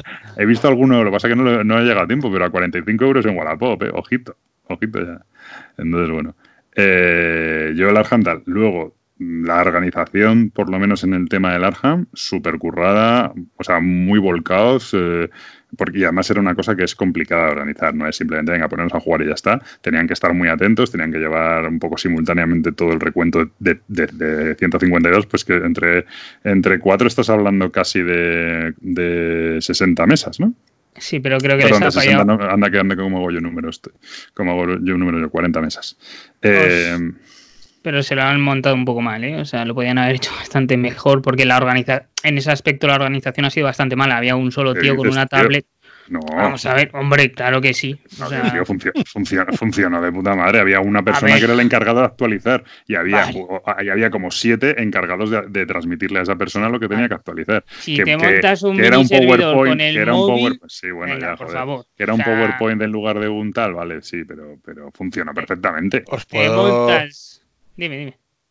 No, si os puedo hacer preguntas en vez de Sí, como... Sí.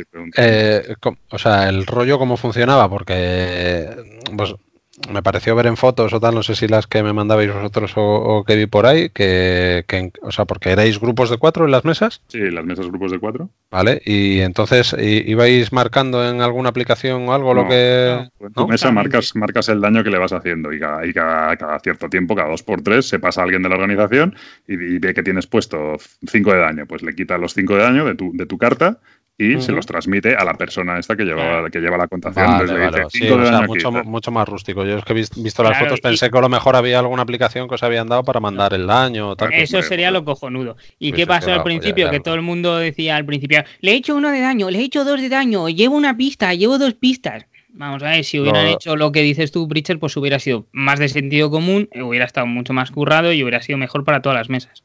Bueno, hombre, pero no es. No, no, no, que- o sea, quiero decir, de 2280, si le has hecho 4 de daño, lo mismo no pasa nada si tardan un minuto en actualizarlo, ¿sabes? Nada, pero vamos a ver, o sea, la experiencia, por lo que comentáis, la apoya, ¿no? A mí me pareció brutal. Y Gabriel, que eso sí tengo curiosidad, que tú llevabas un año sin jugar al juego, ¿no? Por lo menos.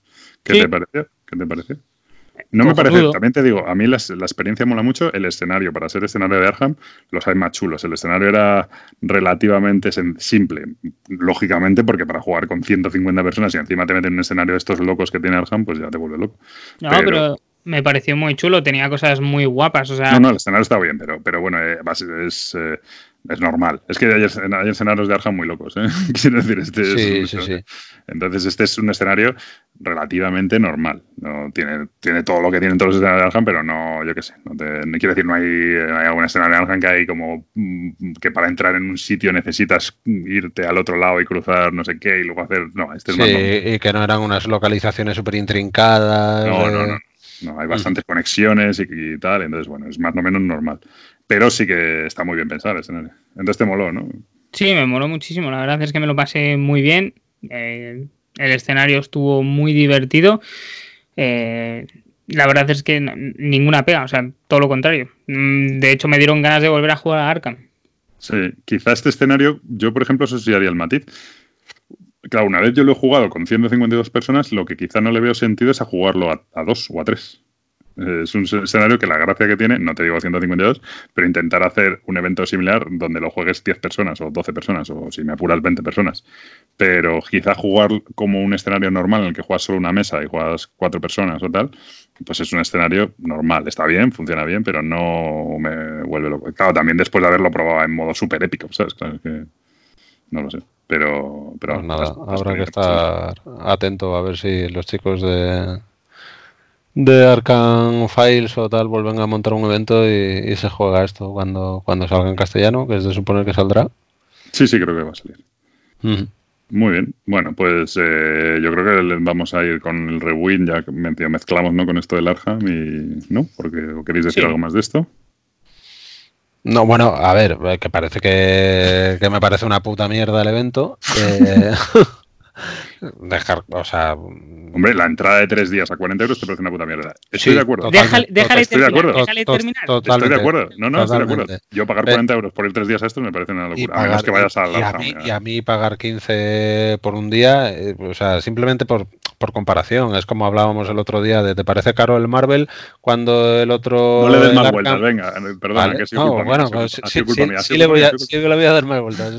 O sea, o sea, quiero decirte, o sea, por pura, por pura comparación, pero sí eh, defender que es un evento que, que, está bien organizado, que se apoya mucho en la gente de, de las LES, que, que, creo que tienen mucho mérito, y que partiendo de la base que cualquier evento que, promueva la afición, pues oye, pues, pues ole. O sea, que Ahora, eso sí, también digo que el otro día comentaba lo de las. Eh, no me sale ahora la jornada, la feria interocio esta y que parece ser que, que Asmode de momento no, no va a ir, porque por otra parte entiendo que sí me gustaría. Entonces, pues, ¿por qué? porque cualquier evento que promueva esta afición, yo creo que hay que, mm. bueno, cualquiera, cualquiera igual no, pero bueno, que hay que, hay que defenderlo y, que está bien. O sea, ya está, hala, ya está ahí mi disclaimer para. Muy bien. No, tú, solo tienes que recordar a Pablo la opinión que tenía del evento el año pasado y la opinión que tiene este año. con, eso ya. Eras tú el que maldecías el año pasado. ¿eh? No, no, no, no. Y yo te dije que este era un evento familiar y tú me decías que no. Bueno, eso el, que quiera, el, que quiera, verlo, ahí está. Que, lo busque. Eh, yo este año, si es verdad, que he ido con mi hijo y me parece un sitio tal. Cuando mi hijo tenga mm, seis años y esté jugando a más cosas, ya se juegue Gloomhaven conmigo, pues lo vamos a flipar. ya está. Pues El, plan malvado lo tienes a tope. No, no, va, va, va on fire, ¿eh? Ya, los, ya se juega todos los juegos de flicking conmigo. ¿eh? bueno, eh, venga, pues Rewind. Eh, sobre el Arham, yo no tengo mucho que decir. Me flipa el juego. Cada vez que lo. Es que lo peor, lo malo que tiene el Arham es que cada vez que lo juego me dan ganas de seguir comprando. Y yo había parado de comprar, he parado de ya, tío, yo he parado de comprar también y es tentador, macho. Dices, putas ratas. Ah, lo de las ratas no sé. Pero bueno, cada vez que cada vez que lo, que lo juego, tío, digo, uff, es que. Porque claro, estoy pensando en comprarme, claro, hoy en día te vas a comprar cualquier juego y son 90 euros, cualquier Kickstarter, cualquier tal, y digo, es que por 90 euros o por 100 me compro un ciclo entero de Arkham, ¿sabes? Y, y, es difícil superar la, la, experiencia de jugar al Arkham Horror, de verdad que. Lo otro es una apuesta, y el Arkham es que sabes que vas sobre seguro, ¿sabes? Lo, bueno, ¿Dónde te quedaste? Yo hice los tres primeros ciclos, hasta en ah, el, el. Igual que yo. ¿Cómo se llama el tercero? no sé qué era, era olvidada, ¿no? Sí, legado un Witch, Camino a cosa y era olvidada. Era olvidada. Y entonces estoy ahí que. Pero bueno, o sea, un día me he liado la manta a la cabeza y me pillo un ciclo entero de golpe. O sea, ya no lo puedo Pero bueno. Nada, ahora te viene. Pues, no, lo que estoy pensando es pillar lo que estoy pensando en, es pillar, para que veáis que voy por impulsos total, las, los, los, escenarios sueltos que venden esto, pues la maldición de Ragnar o el carnaval de no sé qué, que están por ahí todavía, no están agotados todavía.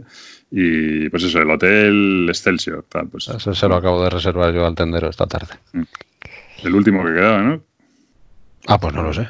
Creo que quedaba solo uno. Oh, Pero bueno. reventan Wallapop. Bueno, pues nada, eh, pues eso. Yo, y ahora y Edu, o sea, y Gabriel entiendo que el Arkham súper guay, ¿no? Te dan ganas de jugar más. Sí, la verdad es que me dan ganas de volver a, a meterme en, por lo menos por lo menos comprar, ¿no? Un ciclo, a lo mejor más, no sé, pero claro, el caso tendría que jugarlo. La, verdad es que, a ver, como. Perdona, es que el caso es que tendría que jugarlo, como diciendo, claro, es que si lo compro, la putada es que lo tengo que jugar. no, a ver, no es que sea la putada, pero sí que es verdad que son demasiados LCGs, pero, pero, esto, pero es totalmente lo que dices, o sea, que antes de comprarte, eh, no sé con quién lo hablaba, eh, se lo dije, digo, creo que fue con Pablo, eh, le comenté que, claro, que con, un Arkham, con el LCG, te podrías olvidar del 80% de tu colección realmente. Sí, sí, sí, O sea, comprando todos los ciclos y jugándolo correctamente. Pero eso te puede pasar con, muchos juegos, ¿no? No, yo creo. Mm, yo creo que tan, tanto, tanto como con un LCG. Me da igual Arkham. Arkham es porque además es como muy temático. Bueno, yo me quiero. Netrunner, yo qué sé, si lo juegas, tío es que te olvidas del resto. Claro, sí, todos estos, mira, pues ponía... Y la, diferencia de Arkham con Netrunner, por ejemplo, es que yo creo que es más variado realmente lo que estás haciendo. Bueno, es el mismo juego, pero, pero hay mucha diferencia entre jugar un escenario y jugar otro. En Netrunner, bueno, me van a, supongo que me dirán que las partidas son diferentes, pero, pero yo mi sensación... Nada que ver. Ya ves, pero mi sensación es que estás haciendo lo mismo, ¿sabes? Y en Arham no, tío. En Arham es que juegas el escenario del tren, que yo siempre pongo ejemplo, pero juega, yo juego los de los de Carcos ahora, y hay algunos de esos que juegas los escenarios finales, tío. Son, es que son, es que no tienen nada. Es que, bueno, o el escenario que jugamos el otro día, es que yo, yo flipo con, con lo que hacen estos tíos, ¿sabes? Es que alucino. Y, es verdad que una cosa que me ha molado del Marvel es que aparentemente se presta eso. pero a ver, hacía un año que no jugaba, pero mi sensación ha sido la misma.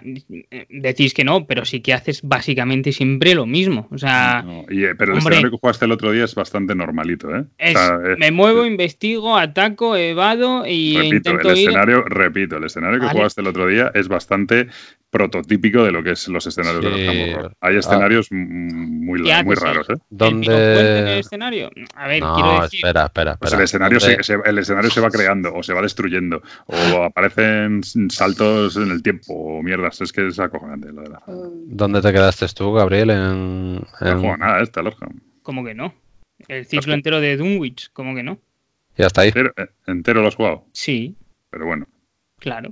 pero pero sabes que, bueno, por ejemplo, en El Señor de los Anillos, que ese sí lo tienes bastante más machacado, Entiendo que irán apareciendo también mecánicas nuevas y pues en este te va a pasar, te va a pasar exactamente igual, igual que, que Magic no es el Magic de hace 20 que no, que no digo que no, a ver, que si en cuanto a lo que aparezcan y las mecánicas nuevas, bueno, que no son mecánicas realmente lo que aparecen, sino que son formaciones de, de lo que es el, el escenario, ¿no? Hombre, y, habilidades nuevas. No, pero no, ahí no aparece tanto, ¿eh? O sea, sí, sí, sí, pero no es una locura tampoco lo que... A ver, bueno, no es un locurón, no lo convierten en Legacy, te hacen romper cartas y hacer el pino puente, como dice este, pero bueno, que sí, que si te van dando giros, igual que yo entiendo que en el Marvel, pues van, te van a sacar... Eh, pero te van a sacar un modo campaña, es posible que te saquen algún rollo experiencia, si no es... Bueno, nos, estamos yendo otra vez. Bueno, pero...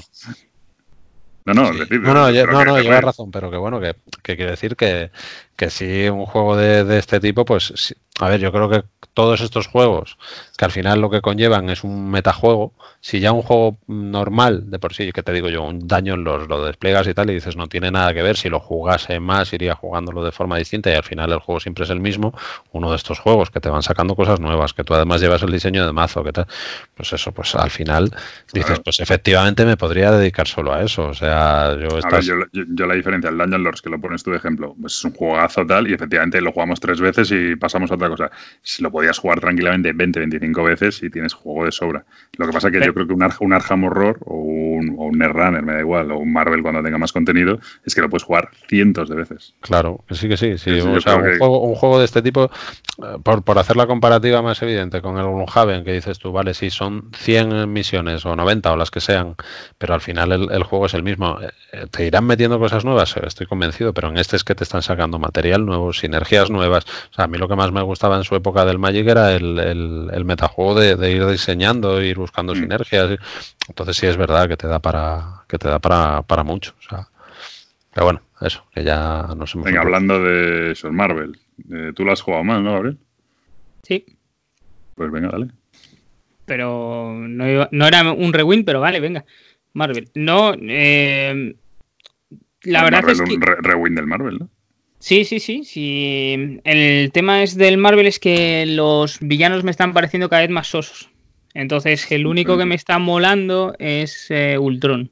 Que es el que yo no he jugado y por el cual voy a dar la misma opinión que tú. Que, que a mí lo que me pasa con el Marvel es que, gustándome mucho el juego, eh, yo jugué, jugué dos partidas más y mi sensación, tío, de los dos primeros villanos es que son de broma, ¿sabes? Es que a ver, son de bromas, vamos a ver. Eh, vamos a poner ahí. No digo fácil o difícil, me refiero que es. Sosos. Sosos, sosísimos. Sí, eso sí, son, son sosos porque al final, o sea, los pones en.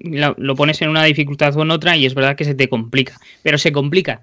No es que el, villano sea más carismático o haga algo o digas tú tienes una habilidad. No, por ejemplo, Ultron sí que va poniendo drones, te va fastidiando. Claro, yo me jugar ese y tengo, y tengo, ganas de probarlo porque es el. Claro, entonces esa sensación, me, o sea, juego, últimamente solo juego el de Ultron y muy bien. o sea, me lo paso muy divertido. O sea, tú que tú notas que lo has jugado más, ¿notas diferencia entre jugar Rhino o jugar Cloud?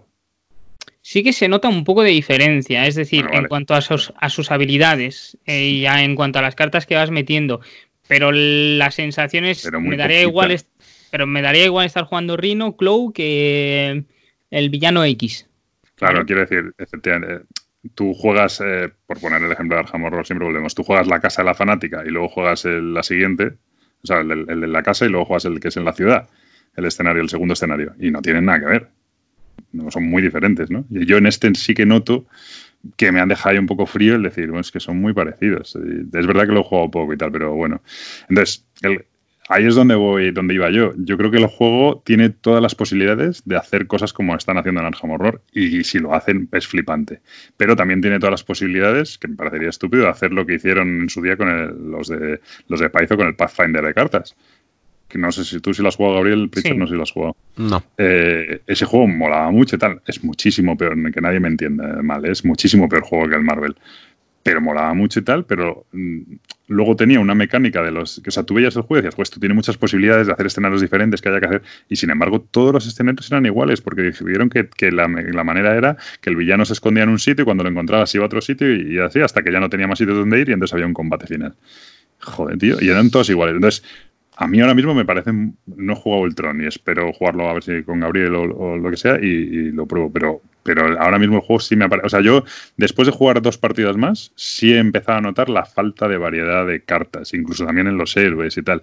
No me parece a mí que, que tampoco marque tanto la diferencia de coger una afiliación con un héroe que otra. O, por ejemplo, yo cogí a Iron Man, que me moló un montón. Pero al final dije, bueno, me mola un montón, sí y tal, pero estoy dando como muchas vueltas y al final lo único que hago es pegar y quitar, y quitar plan. Sin embargo, eso yo, yo que he construido un mazo sí que le veo las sinergias y la construcción se nota. Claro, pero no tienes cartas tampoco ahora para hacerlo. Pero bueno, como eso sí que es injusto porque los, con el Arham recuerda también que cuando sale la caja básica no hay nada que hacer. Efectivamente. Claro, eso es, eso es verdad que es injusto. Y de hecho aquí tienes más variedad, porque en el Arjan lo que tenías era el personaje. Te cogías el personaje y el mazo ya estaba hecho, porque no había cartas. Aquí sí que puedes intentar meterle. A mí mi primo me dio Spiderman con lo de agresivo y unos rollazo y más malo que. ¿Sabes? Con, lo cual sí que es importante la sinergia, porque tú mismo lo estás diciendo.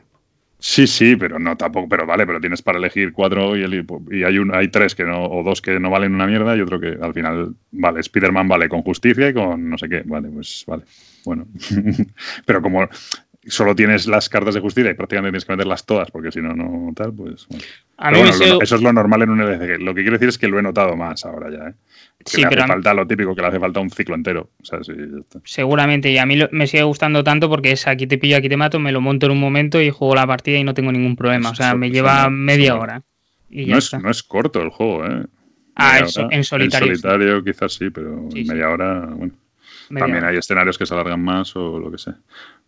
Pero bueno, bien, pero me. Bueno, a ver si aguanto a que haya. a que salgan más cosas y que haya. y pillar un paquete de oferta. Pero bueno, de momento me enfría un poquito. Pero el juego está muy bien. Pero bueno, lo típico de los LCGs está todavía. Yo creo que ahora le he notado más la falta de contenido que la primera partida. Cosa que es normal, claro. Muy bien. Rebuin Preacher, ¿tienes alguno? Eh, bueno. Habla un poco, mm, por favor.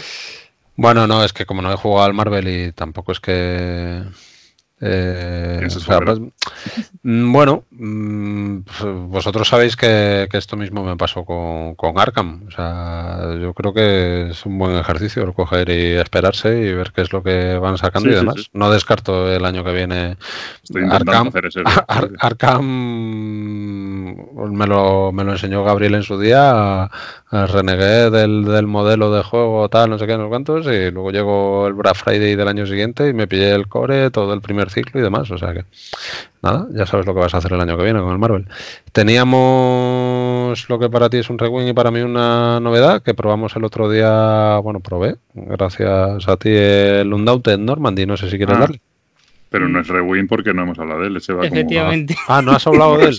no. El otro se parte la caja, pero que tengo yo que tener aquí el archivo de todo lo que habéis hablado, pues, cabrones. Pues, hombre, hay una página web que lo pone todo. sí, sí, no, sí.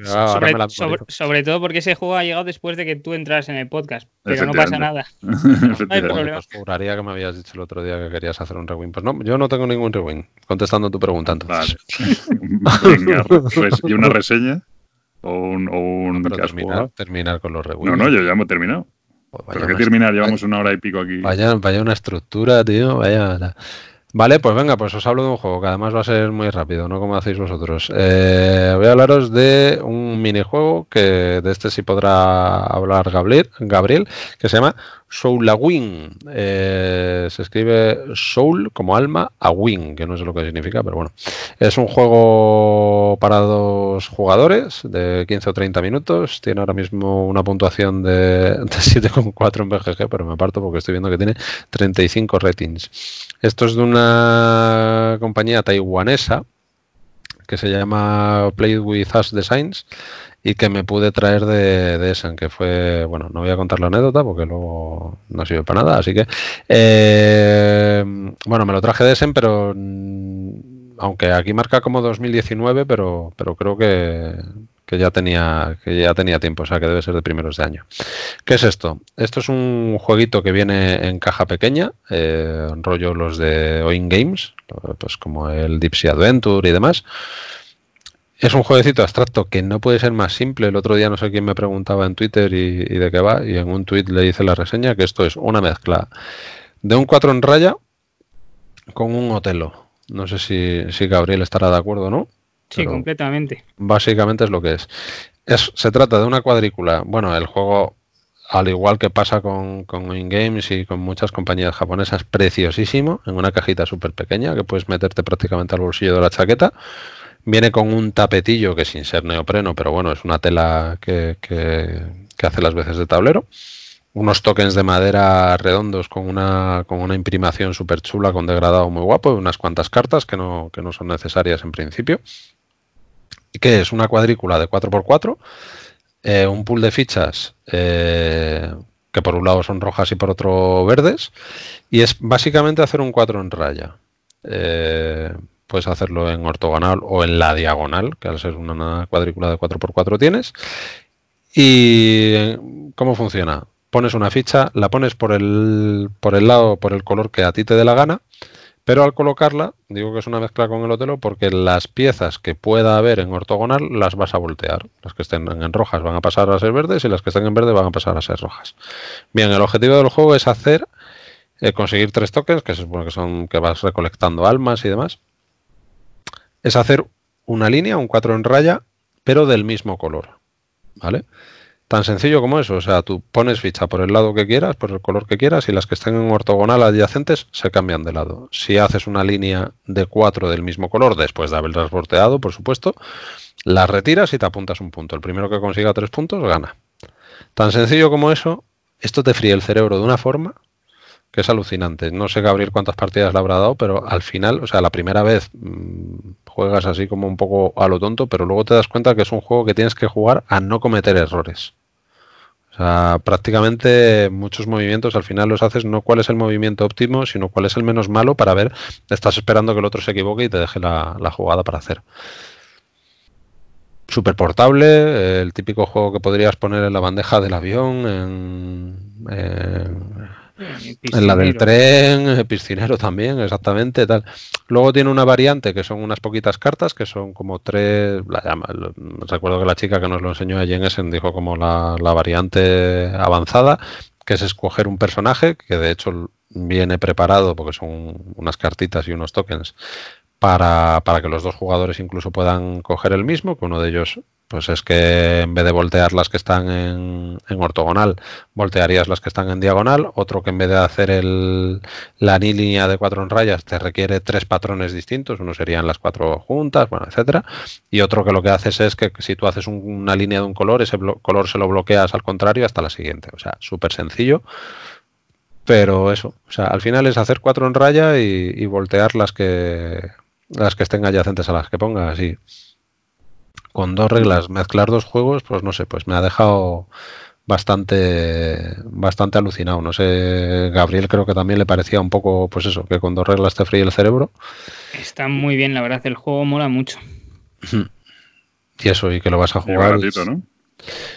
Bueno, pues ahí creo que no. No, eh, no precisamente. O sea, peca un poco, pues igual que pasa pues, eh, la comparación otra vez con, con que, que son jueguitos que son jueguitos caros. A mí me hicieron un descuento el porque ya el domingo y bueno, ya se sabe que en ese, pues bueno, pues estas compañías, Taiwán y demás, pues que muchas veces dicen, pues bueno, pues le sale más a cuenta hacerte un descuento que que el, que el llevárselos de vuelta, pero, pero no, no era, no era precisamente barato, no sé ahora mismo, pero, pero creo que andaba como en 28 euros, una cosa así.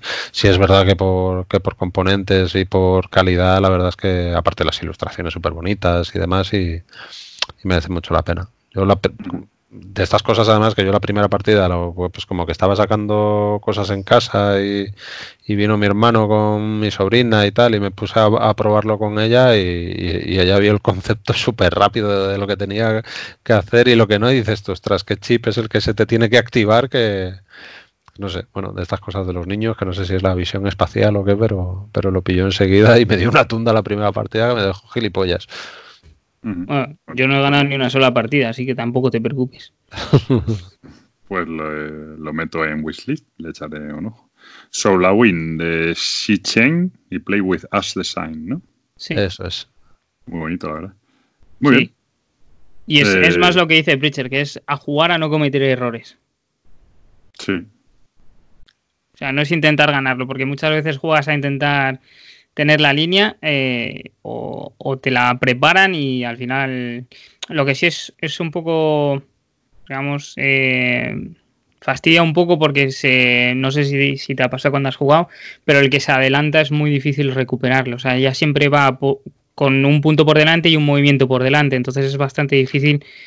De no, pero o sea, ahí no estoy de acuerdo porque cuando haces la línea la retiras. Sí, vale, muy bien, pero ya tiene un punto. Y tú si, si le regalas el segundo ya está casi prácticamente ganando. Entonces, pero, sí, sí. pero, pero eso sí, no claro, es una bola de claro, pero, pero, sí, pero quiero decir que, que es más chungo sí, todavía. Si hace un punto y luego hace otro, pues te va ganando. Sí, claro. vale, pero, sí, qué listos sois, ¿eh? O sea, jaja. Ja. No, no, bueno, que no, no sé qué quieres decir, pero que... Me refiero que, es, que justamente que si es a no cometer errores, jugas todavía mm, con más tensión de no cometerlo y se hace más fácil que lo cometas. Bueno, en fin, da igual. Eso, Ahora, no, eso sí te lo compro, pero quiero decirte, el que, el que hace la línea ni repite turno y, y retira, no. La, y retira la línea, entonces no. No sé. Hombre, sí es verdad que es lo típico que no sé si, si has jugado todas las partidas eh, con Chema o con Vero, no sé quién es el que te ha palizado en todas las partidas. bueno, Pe- visión espacial con Verónica, no, no hay problema. Pues eh, yo el otro día lo, lo probé con, con Javi del 221B, que de hecho, pues por ejemplo, pues para muestra un botón lo, lo probamos en un bar tomando un café. Y, o sea, quiero decir que, es eso, que es un juego que te puedes llevar a donde te dé la gana. Y, y claro, y el tío este como que estaba cortocircuitando, ¿no? O sea, me dejaba todo. Yo le ponía movimientos con los que él podía hacer línea y no los veía, y al revés, me dejaba a mí. Te cuesta, o sea, parece una tontería, pero ese chip de ostras, espérate, no, es que ahora, claro, cuando pues tú dices, vale, pongo aquí y hago línea. No, no, no, es que le das la vuelta a todas las. O sea, no sé, una gilipollez, pero muy. Muy, no sé, muy curioso. Así que nada, no te faltará ocasión de probarlo, Pablo, si quieres. No, guay, genial. Pues nada, venga, son la win. Eh, Gabriel, ¿tú tienes, qué tienes? Eh, ¿Yo qué tengo de, de ¿De qué? juego? De- no, pues de comer. ¿Cómo No, hombre, pero estamos ya en reseñas, ¿no? O sea, Sí. Eso parece, a mí me han Dale obligado. tú, dale tú. Bueno, vale, pues le doy yo. Eh, que en realidad somos todos, porque este afortunadamente lo hemos jugado todos. Undoubted Normandy. es ¿Qué que te iba a decir. Nada, que, como- que te iba a decir. El Undoubted. Venga, va, dale, dale. Nada, Claro. que, que yo pensaba que era no- Rewin, joder. Undoubted Normandy, eh, de Trevor Benjamin y Devin Thompson, que son los eh, diseñadores también de Warchest. Entonces, estos de repente anuncia Osprey, porque es de Osprey Games este juego. También lo va a sacar. ¿Quién? Do It, ¿eso? ¿Quién? Do It, sí, sí. Do It- Do It Sí, Games. lo. Eh, anuncia Osprey que lanza un juego de Segunda Guerra Mundial, deck building y de los autores de Warchest y claro, instant buy, ¿vale? Para mí fue automático pillarlo. Y la verdad es que creo que no me he equivocado. ¿De qué va un Daunted Normandy? Pues efectivamente es un juego, como bien he dicho, es un de Segunda Guerra Mundial y de deck building. Y se da un aire a Warchest en el sentido de, aunque Warchest es un back building, pero la mecánica es muy similar de cómo tú vas, eh, al final tú tienes una representación de, eh, tiene, bueno, tiene un, tablero que se forma con losetas, es bastante abstracto, perdón. Las losetas solo tienen, lo único que tienen es eh, la, la defensa que otorgan a las unidades que están sobre ellas, o sea, tampoco tienen mucho más. Entonces te plantea un escenario en el que te dice, pues hay que este escenario lo gana que consigas seis puntos de control y tal loseta, tal loseta, tal loseta, cada una da una serie de puntos de control. Y las losetas lo único que tienen es, aunque están dibujadas y quedan súper chulas, pero realmente es muy abstracto porque lo único que tienen es la protección que, te- que- que le ofrecen a las unidades que están sobre ellas. Entonces tú tienes unas unidades que están sobre las losetas, pero eh, lo que luego tú tienes es un mazo de cartas estilo como un deck building y tú solo puedes activar esas unidades, o sea, tú cada turno robas una mano de eh, cuatro cartas, una carta la vas a utilizar para apostar por la iniciativa, los dos jugadores mm, lo hacen simultáneamente, apuestan por la iniciativa, el que saca más iniciativa empieza el turno. Y luego tienes tres, tres cartas para jugar las acciones y cada, tú solo puedes activar las unidades que están sobre el tablero si te- tienes la carta de la unidad correspondiente. Entonces, por ejemplo, tienes los Riflemen, hay, eh, la historia es que tienes Riflemen A, Riflemen B y Riflemen C, ¿no? Como, como, bueno, como si fueran diferentes compañías, ¿no? De Riflemen. Y entonces, pues tú quieres activar los Riflemen B, pues juegas la carta de Riflemen B y, te- y la carta te pone eh, mover una casilla, eh, disparar, o sea, atacar, o tomar el control de una loseta. Entonces, claro, tú para poder activar una unidad te tiene que tocar la carta. ¿Qué pasa? Que es un deck building. Una de las acciones que tienes, hay una serie de cartas que no están representadas en el tablero porque se supone que son los mandos, ¿no? Pues el general, el jefe de unidad, etcétera. Entonces, si tú te sale el jefe de unidad de los, de los tipo A, pues es una de las acciones que tienes comprar cartas de, de ese, de ese tipo de unidades. Entonces dices, bueno, yo como quiero activar mucho a esta unidad, ahí es donde está el deck building. Como quiero activar muchas veces a esta unidad, pues voy a comprar más cartas de esta unidad para que entren en el mazo y cada vez eh, activarla más veces. ¿Qué pasa por otro lado? Que, eh, bueno, también tiene una. eh, cuando te van atacando y si te, hace- y te llenen a las unidades, lo primero que tienes que hacer es retirar cartas. Primero de la mano, si no tienes en la mano, del descarte, y si no tienes en el descarte, pues del, del mazo. Entonces, tienes, por ejemplo, te atacan a los Riflemen B, pues tienes que descartar una carta del Riflemen B que va fuera del juego, con lo cual hay un número limitado de cartas eh, tú tienes un número limitado primero en el mazo y luego también tienes un número, un número limitado de las que puedes comprar. De manera que si te van hiriendo muchas veces a la misma unidad porque las dejas puestas, etcétera, pues te van, te van fastidiando el deck building y se te queda una unidad que prácticamente no se activa porque ya está. Se supone que cada carta como representa a una persona dentro de esa, una parte de esa unidad.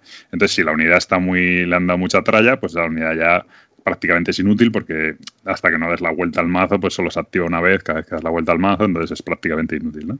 Y luego tiene un tema de, bueno, mira, las típicas cartas que hay en todos los deck building que te meten los enemigos, ¿no? Una carta que, que se llama Fog of War, que básicamente no vale para nada, solo molesta en el mazo. Y que es curioso esta mecánica porque si te mueves mucho por el tablero, cada vez que eh, tú solo te puedes mover, las unidades para poder moverse a las, a las losetas, tienen que, las losetas tienen que estar exploradas, ¿vale?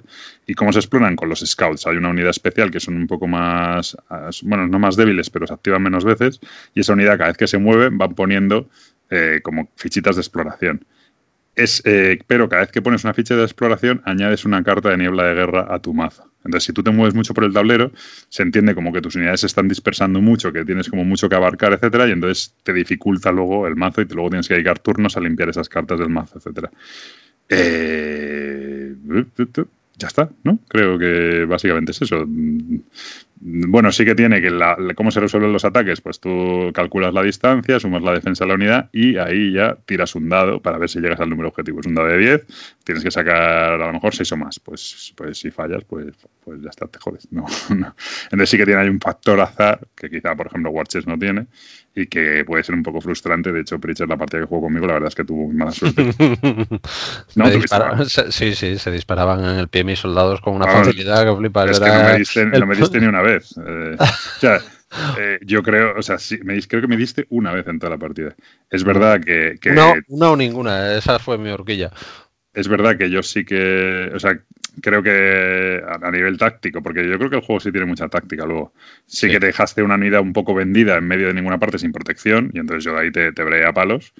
Pero eso es el daño que yo te hacía a ti, pero el daño que tú me hacías a mí, que no era tampoco imposible, pues no conseguiste sacar un 7 más en toda la partida, ¿no? Entonces un poco, sí que tiene ese factor, pero bueno, es un juego muy rapidito, 40-60 minutos, y a mí me gusta muchísimo, me, me ha gustado muchísimo. Muy buena producción y pues, eh, pues una especie de táctico de guerra súper sencillo, mm, con el puntito de tema, pues es, muy abstracto, pero con el puntito de tema como para meterte en el asunto y mola, mola. ¿Algo, ¿Opiniones vuestras? Hombre, yo con una partida, eh, evidentemente te recuerda en cosas a, War Chest, el tema del deck building en comparación, con, eh, en comparación con, eh, con el backbuilding. Luego creo que, no sé si lo comentamos o te lo comenté en la partida, que que inevitablemente me recuerda un poco a, a Memoir 44 sin, sin, todo el despliegue y sin tal, pero bueno, por supuesto por tema y porque luego pues, pues no deja de ser un, un wargame sencillito. Sí, por sencillez, sí. Sí, con unas pocas unidades bien, bien definidas, con un puntito de azar. No estás todo el rato tirando dados como pueda, como pueda pasarte como pueda pasarte en, en el memoir. Y luego, después de que opine Gabriel, quiero haceros una pregunta. Muy bien a mí me gustó eh, muchísimo. La verdad es que sí, sí que es verdad, y creo que lo dijimos en las primeras partidas que se parecía bastante al War Chest, pero en varias cosas, en tanto en las unidades, que cuando se te retiran del tablero se va la ficha y no la puedes utilizar. Eh, también el hecho de que cuando robas la carta puedes activar la ficha en cuestión. Eh, mm. que, las cartas tienen diferentes acciones, incluidas acciones que no tienen nada que ver con, con la propia ficha. ¿Vale? Porque hay veces que puedes hacer eh, las de comando, no tienes por qué eh, ni añadir unidades, ni puedes hacer otro tipo de acción, ¿no? Robar cartas. Sí. Robar carta, igual que con los eh, Riflemen o con los Scout puedes hacer diferentes acciones. Eh, el tablero influye bastante la colocación de, las losetas porque esto añade un poco de estrategia porque dependiendo de qué zonas, en qué zonas se desplacen tus unidades puedes tener más cobertura, menos cobertura y sobre todo lo que me pareció muy muy divertido fue la tensión que pueden ir generando los escenarios porque es verdad que Estás jugando eventos de la Segunda Guerra Mundial, eh, reales encima, entiendo, ¿no?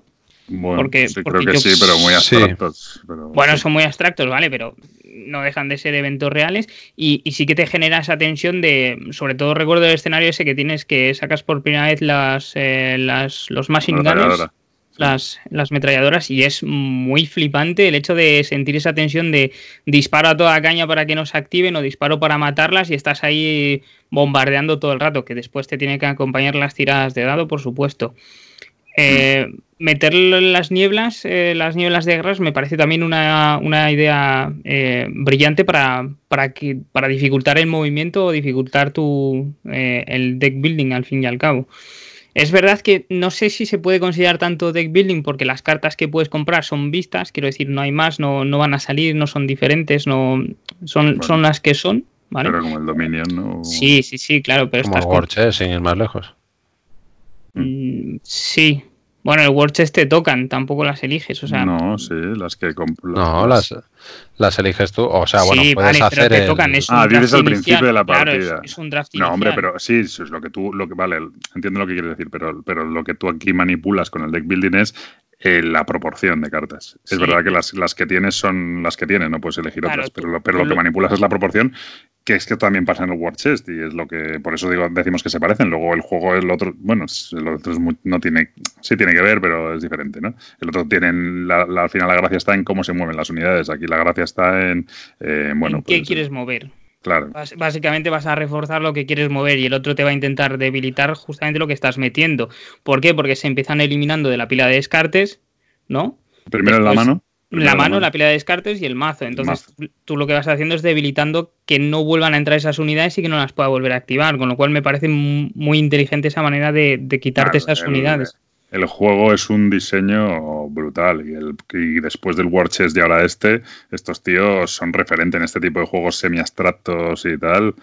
Eh, o sea, son dos juegos muy buenos. Y además este tiene la ventaja de Osprey Games, que creo que el PvP de este juego son 30 euros. Y se consigue por ahí por 22, 25. Y me parece de verdad una compra, pero, pero vamos, esencial. Y por, y por cierto, creo que ahí empieza a haber ya variantes que dicen que funcionan muy bien en solitario. Sí, sí, sí. Ya había algunas en su momento y cada vez son más la gente que dice que está muy bien. Bueno, pero son, son fan-made, ¿no?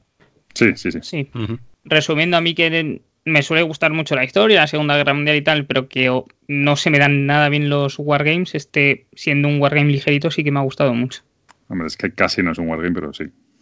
Hombre, A ver, es un juego de guerra, sí, pero bueno, comparado con lo, que se entiende de Wargame. Sí, sí, sí, sí, pero bueno, comparado con lo que se suele entender de Wargame, eh, no. Pero bueno, sí. Eh, yo recomendadísimo. Preacher, ¿tus preguntas?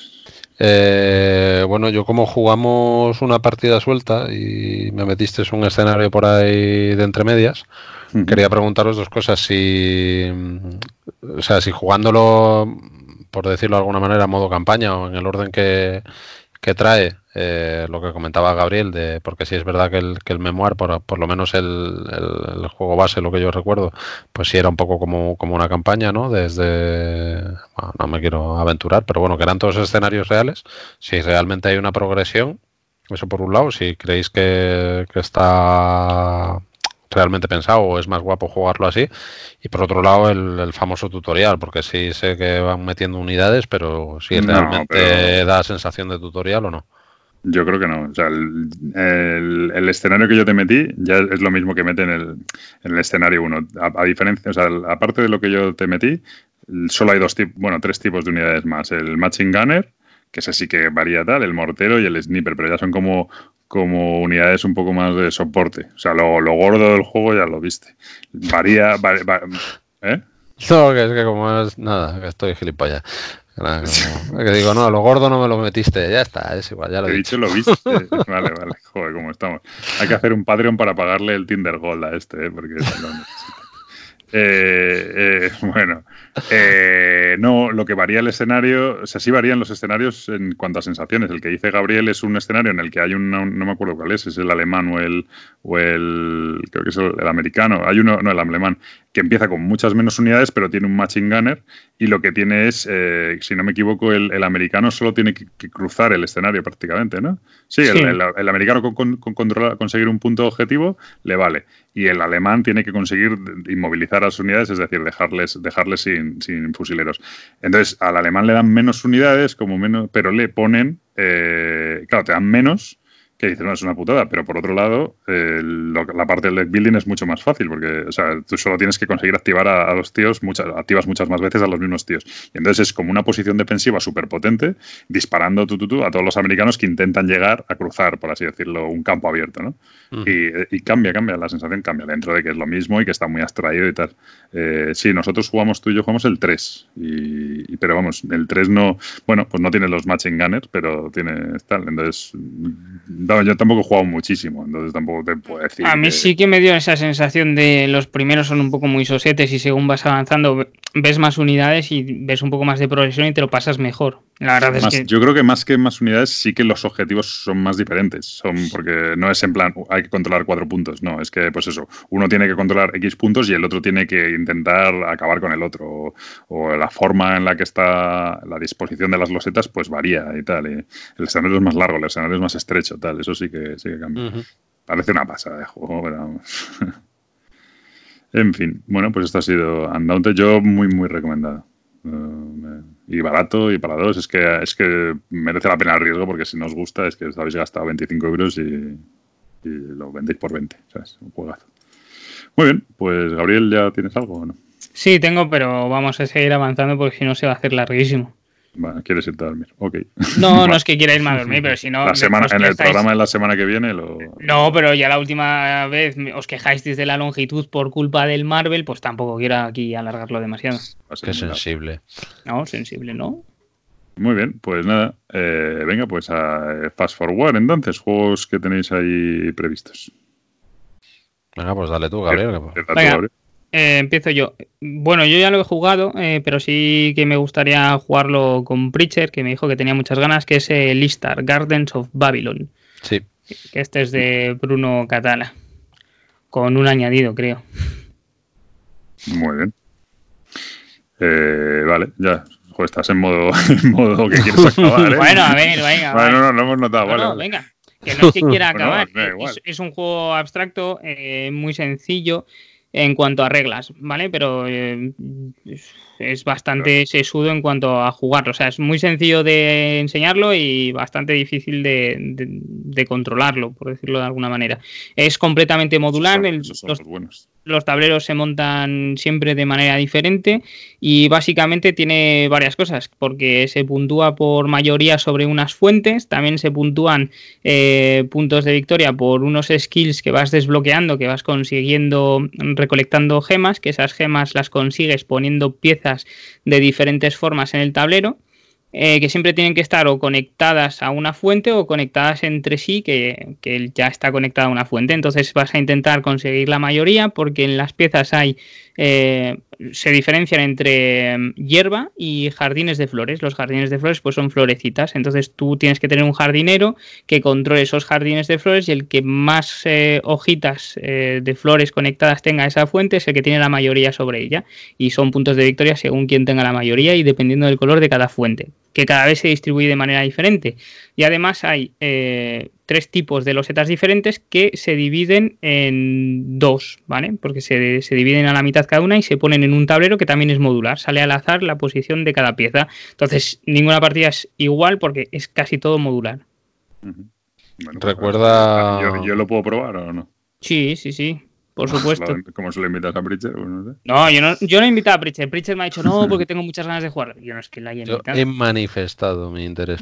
No, bueno, dicen que, que, no sé si. Bueno, allí en Essen hubierais flipado. O este sí, o sea, si no había 30 bueno, igual 30, pero vamos, 20 mesas para jugar a esto, que además no eran mesas, eran como rollo, pues eso, pues la, una, una, mesa baja de estas de mimbre dentro de una jaima o tal cual, pues sí, la jaima evidentemente, y estaba petado. Ha sido el bombazo de este año de hielo. Y comentaban que recuerda al Five Tribes, no sé. A mí me encanta, y a Gabriel ah. se le da con el culo. Eh, a mí no me ha recordado, justamente, no, no se me da como el culo este, ah, se me da bastante mejor. Entonces, este es mejor. No, se parece al Fighter No, yo creo que no se le da un aire. O sea, se le podría. No, porque no tiene. No tiene ni orden de turno relevante. No tiene colocación de los mepes ni, ni capacidad eh, visioespacial. Es muy diferente. Este es más abstracto, más de hacer un puzzle con las piezas que tienes a disposición y poder conseguir la mayoría en las fuentes. Entonces, sí que tiene la manera de colocar unos árboles que se parecen a las palmeras y a lo mejor puede ser por eso. Nada, nada parecido a un mancala ni nada por el estilo, ¿no? Eh, no, no, el mancala podría ser el rondel de, seleccionar las piezas, pero no es mancala, es simplemente eh, tienes una regadera que vas avanzando y la avanzas a en, en, la siguiente posición, que es la siguiente pieza que puedes colocar. Si no quieres colocar esa, te quitas de una gema para avanzar a la siguiente, que no quieres esa. Vale, pues te quitas la siguiente, etcétera. ¿Qué es lo que pasa? que esas gemas. sí, un poco como el password. Sí, están en rondel, sí, sí, Un poco como el password, sí. Y lo único que esas piezas, bueno, pues como tienen diferentes posiciones y además tienen diferentes habilidades, pues vas a activar una cosa o vas a poner un granjero, bueno, un jardinero, perdón. Y, después el tablero personal son habilidades que vas desbloqueando según tengas gemas. Y después hay árboles que puedes comprar según las gemas que hayas obtenido. Entonces, yo creo que no se parece. Sí, bueno, que igual fue más casi una técnica, vamos, un marketing ahí y tal. Vale, pues nada, pues habrá que darle. Visualmente es muy bonito, además. Sí, no, no, visualmente es una precisidad. es una precisidad. Vale, pues Preacher, tu fast forward. Eh, vale, pues así a bote pronto, mañana mismo, no pasado, eh, gracias a, Chema, que aprovecho para mandarle desde aquí un abrazo y darle las gracias. Eh, tengo preparado una partida al Sanctum y y la verdad que con bastantes ganas de, darle de darle una partida más. Eh, tengo un plan por ahí para hacerme con un Adrenaline, que es un juego del mismo autor que, a mí en algunas cosas me lo recuerda y, me gustaría y me gustaría compararlos un poco. Pero bueno, el, el Santum, bueno, ya, ya lo comentaremos en su momento, que lo tienes que, jugar tú también, Pablo. y, bueno, pues es el juego este que, ha sacado este año Chess Games, y ha sido el bombazo también para Chess Games en Essen, y, y que es como pasar el, el diablo a juego de tablero. Y, tenía alguna cosa más por ahí. Bueno, eh, tengo, como os comentaba antes, reservado ahí a, Mike en cuarto de juegos el, Hotel Excelsior, que es uno de estos de estos escenarios independientes de, de Arkham que, que la verdad que por lo poco que he leído no voy a comentar por no hacer spoilers, pero tiene pinta de estar, de estar muy curioso. Me recuerda a un tipo de, de módulos o de escenarios que había en, en, el juego de rol de la llamada de Choluca. A mí particularmente me llamaba, me llamaba mucho la atención ese estilo de escenarios y, le tengo ganas, así que a ver si, a ver si la tiza. Dime. Este es un print on demand, ¿no? O sea, no es un. Yo creo que ya no lo así, ¿eh? No, es, es como. como o sea, la hicieron con, con, los primeros, pero ya no lo hacen. Sí, con los chiquitines que eran. Eh, la maldición del Lugarú y Carnaval de los Horrores, ¿no? Sí, que tampoco es que sea. O sea, a ver si se nota una diferencia de, de, de, calidad. Eh, no, como sí, no mezclas como no mezclas. Claro, pero eso no lo vas a mezclar con, con, tu mazo, o sea, es el escenario y ya está, o sea, que tampoco tiene... Pero son escenarios aparte, digamos. Que sí, no sí, sí, no, forma, no forma parte de un ciclo, son precisamente como estos de, de las sí, como, como el que jugamos. Sí, exacto, exacto. Muy bien. De este creo que solo me faltan dos, por ejemplo. bueno, eh, mis fast forward. Yo tengo aquí Set and Match, que como estoy con del tema del flicking debido a lo del Flick of Faith, pues Set and Match es un juego de flicking de tenis.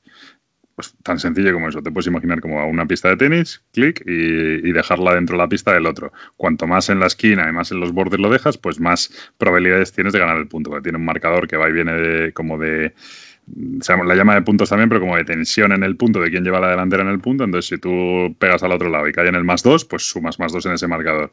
El otro pega y suma 3, pues menos, pues baja, pasa 2 o sea, uno hacia tu lado, porque menos 3, pues es uno hacia tu lado. Y así hasta que alguien llega a 3. Y en el momento que llega a 3 se considera punto. Entonces, ¿Qué pasa? Si el otro jugador va, va, te va ganando, pues tienes que arriesgar más, arriesgar más, intentar un passing y ponerla en la esquina de su tablero y tal.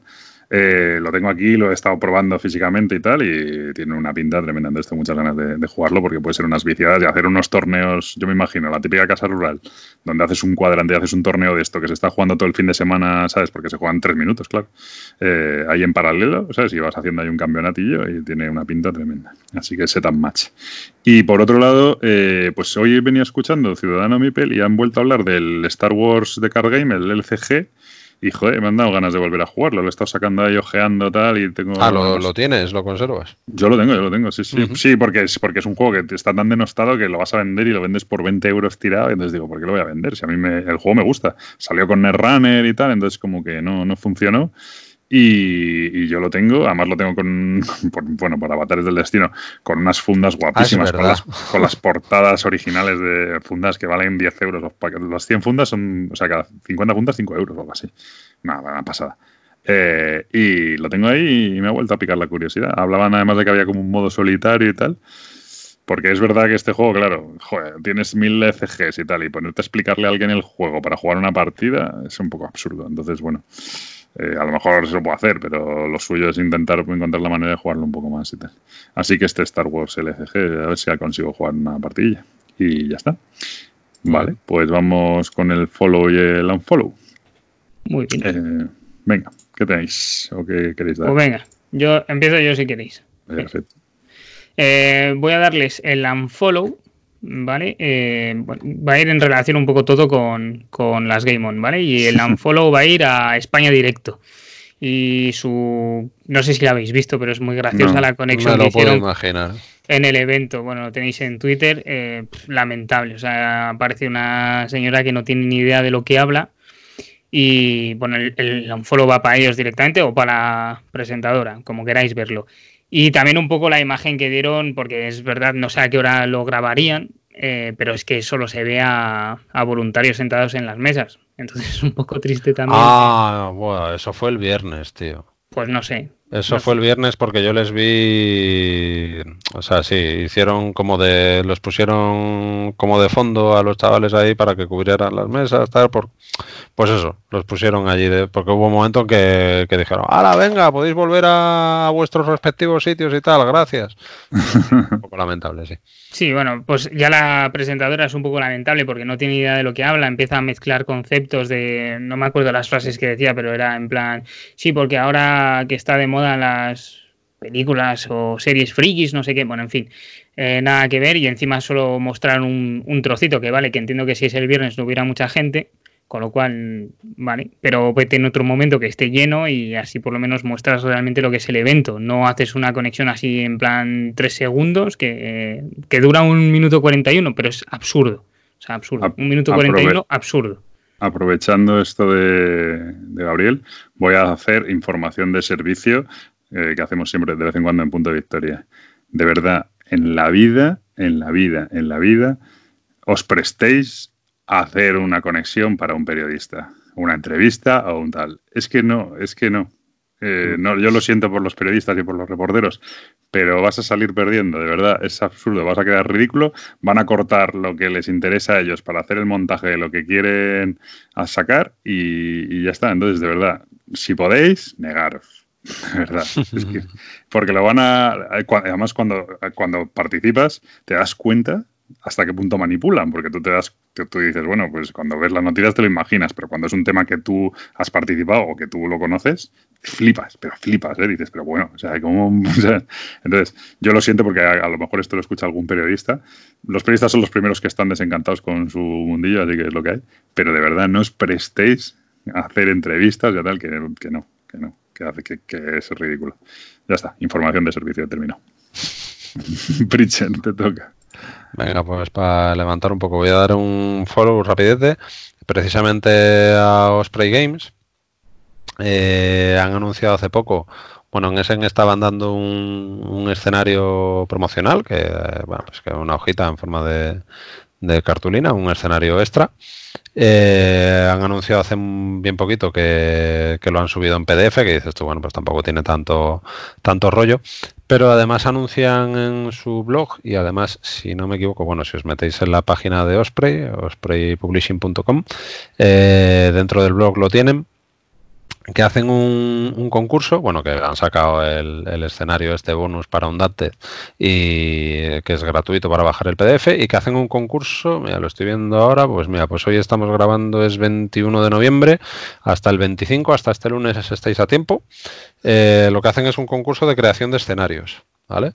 Y me ha parecido que está muy guay porque, vale, hace, me acordaba de que yo creo que lo comentamos, el concurso de, de dibujo de las portadas del, lo diré, de, del High Frontier y tal, y claro, me meto a ver las condiciones de este y es eso, pues diseñar escenarios que si quieres pueden ser eh, fieles a algo que había pasado, algún, alguna batalla de la Segunda Guerra Mundial y demás, pero dices tú, joder, luego esto que van a hacer, ¿van a publicarlo? Pues no. Lo que van a hacer sí es publicarlo, te van a hacer el, diseño gráfico, te van a hacer tal, pero lo van a publicar como PDFs gratuitos para que la gente se los pueda bajar. Entonces me parece una forma guay, eh, con los nombres de los autores y tal te dicen, y que además lo que van a hacer aparte de eso es regalarle a la gente el, el North Africa, que es el, juego nuevo que el siguiente, sí. El siguiente que por otra parte está ya anunciado, pero para junio de 2020, o sea que todavía que todavía le queda. Entonces me con parece tanques, con tanques. Me parece un concurso, pues eso, pues como tiene que ser un, concurso para los fans del juego y, que van a poder aprovechar tanto los que participen como no, porque vas a tener escenarios gratis y, guay. Me parece una iniciativa es bastante guay. Es muy guay. Mm. Mm. Muy bien, pues venga, voy a, voy a dar yo un unfollow. Y voy a dar el unfollow al mito ese que ha habido y que pasa de vez en cuando con, de que el Marvel estaba agotadísimo en todos lados y que era la fiebre y que no había manera de conseguirlo y tal. Todo esto viene de un poco la política que tiene Asmodee para servir sus juegos y tal pero se ha montado ahí como una especie de psicosis de que había que conseguir el juego porque estaba agotado y que era imposible y realmente lo que ha pasado era que el juego estaba agotado en algunas tiendas pues porque bueno pues porque por cómo funciona el sistema de reservas ya mm, el distribuidor las tenía reservadas apalabradas con otros sitios pero el juego se podía comprar. Ahora está un pelín más complicado pero hasta hace dos días estaba en Amazon de hecho ahora mismo está en Amazon lo que pasa que a 64 euros eh, pero aparte yo pero bueno a 4 euros más tampoco es una sí no, pero me hace gracia porque Amazon cada vez parece más la bolsa, o sea, según el momento no, que te porque ahora, el precio varía. no, porque ya no, porque ahora no lo vende Amazon, ya es un vendedor a través de ah, Amazon. Vale, vale. Pero hasta hace nada estaba con Prime en Amazon a 59.95.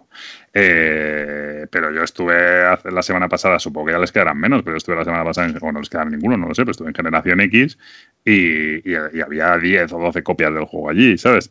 Entonces, el juego se podía conseguir y se ha podido conseguir durante un mes después de su salida. Que ya, ahora no los estará un pelín agotado, pues bueno, vale, pero que no. Quiero decir que ha habido. que se monta aquí como una especie también de mito de que. que pasó con algunos juegos de Fantasy Flight, pero se monta una especie de mito de que está imposible de conseguir, de que está no sé qué. Y, yo creo que es, un poco alimentar un absurdo. ¿no? Antes habéis mm. comentado algo, de, algo, algo igual, algo parecido de otro ejemplo de. Que, pero no me acuerdo, ahora se me ha pirado. Además, me he acordado del unfollow este, por eso, porque habéis comentado algo de, de otro juego difícil de conseguir y tal, pero ahora no caigo. Entonces, bueno, que yo creo que a veces nos volvemos, Quiero decir, esto es un poco lo, de lo del sold out de ese, ¿no? De, como que estamos todos deseando que se agote como para decir que es que es lo mejor del mundo, ¿sabes? pero, creo que sí estuvo agotado en distribuidor, ¿eh? Que no, no es eso. Es que, es que hubo. Eh, el asunto es que no aceptaba. El distribuidor empezó a aceptar reservas. Y hubo, y hubo tiendas que antes, eh, bueno, antes, antiguamente aceptaban reservas. Dejaron de aceptar reservas y entonces lo que pedías te lo servían. Y cuando dejabas. y cuando Entonces la tienda, si pedía 10 copias, le servían 10 copias instantáneamente, pero no nada. ¿Qué pasa? Que volvieron a aceptar reservas. Entonces lo que pasó es que las tiendas pidieron 10 copias y cuando fueron a volver a pedir 10 copias ya no podían porque otras tiendas lo tenían reservado. Pero por eso no estaba agotado. No es como cuando se agotó el Arkham, que de verdad no se podía encontrar. Pero que es que tú este juego, tío, te vas ahora a Wallapop y lo hay por 55 euros. O yo esta mañana he visto 1,45, quiero decir. O sea, que no me parece... No es el caso de un juego agotado que está disparado, que no sé qué. Es un juego que se puede conseguir incluso casi mejor de precio que da. bueno. Pues, eh. También lo digo porque también se dice que, joder, otra vez Fantasy Fly la ha liado porque no tienen copias suficientes. Yo no creo que sea así.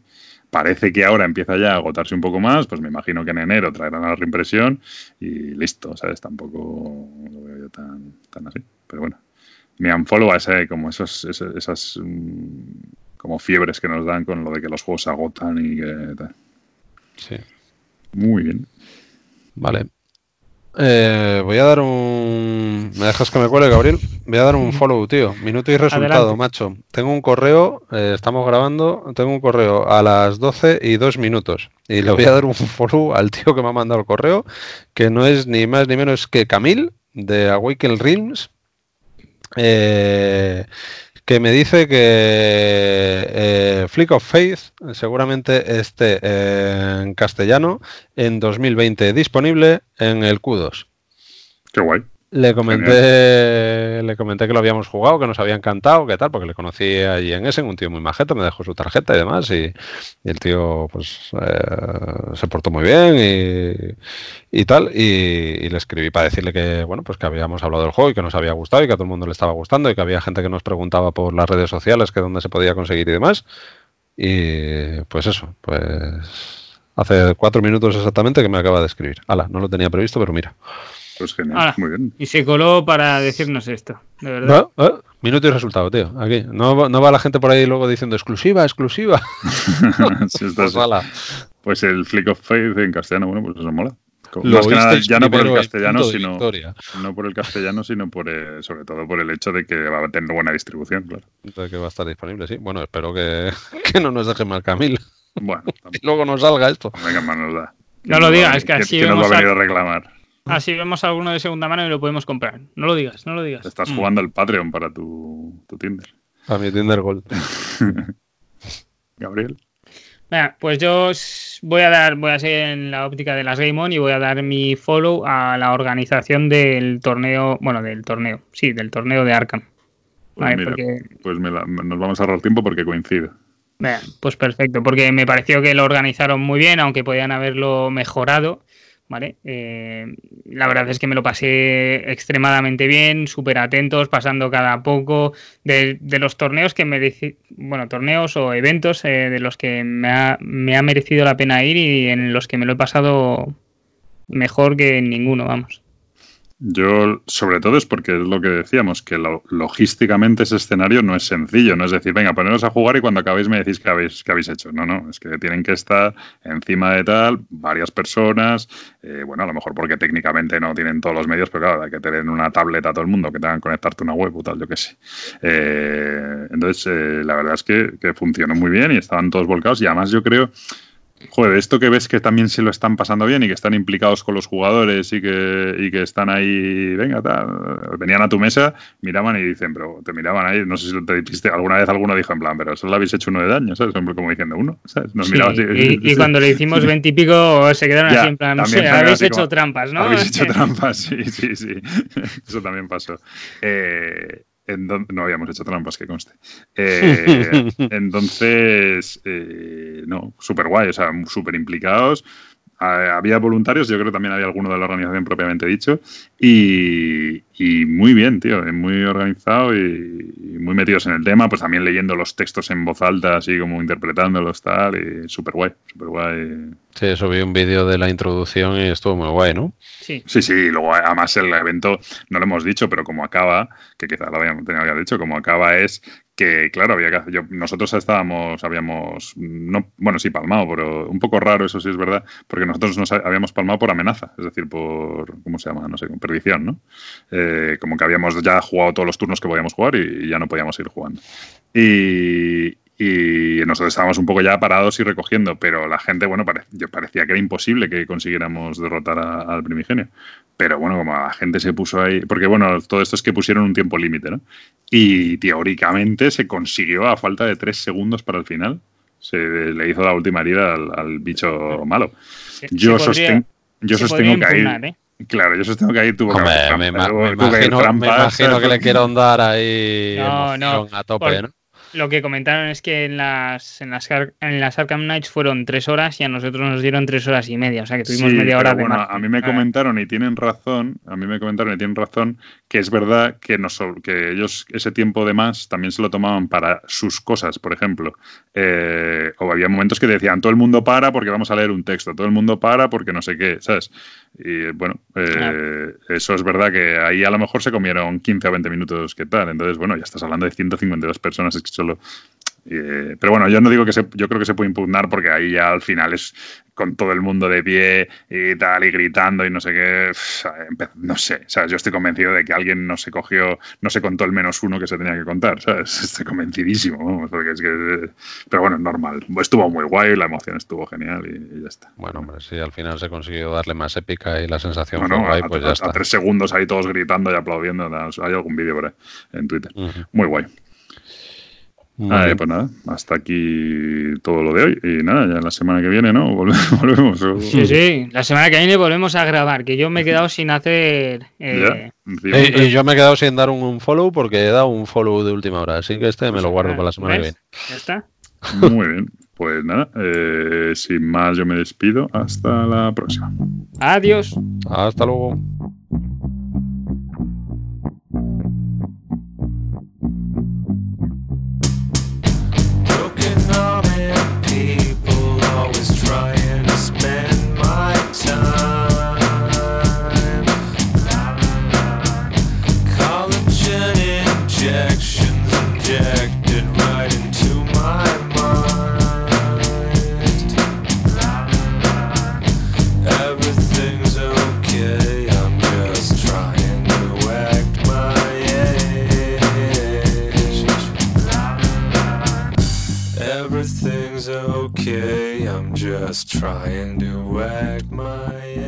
Pues nada, esto ha sido todo. Mm, como siempre, bastante largo, un poco menos que los anteriores, pero bueno. Y estamos tratando de. Yo creo que por lo menos va a haber un programa más antes de, Navidad, aparte del especial de Follow on Follow que hacemos todos los años, en el que, bueno, pues eh, daremos un poco de, cera y de, y de, brillo a todo lo que nos ha gustado y, no nos ha gustado durante el año. Eh, espero que esta oleada de, de programas nos esté saturando un poco. Como es un podcast, si os satura, pues dejáis de escucharlo y ya lo cogeréis más adelante que ya vendrán tiempos peores. Sin más me despido y hasta la próxima.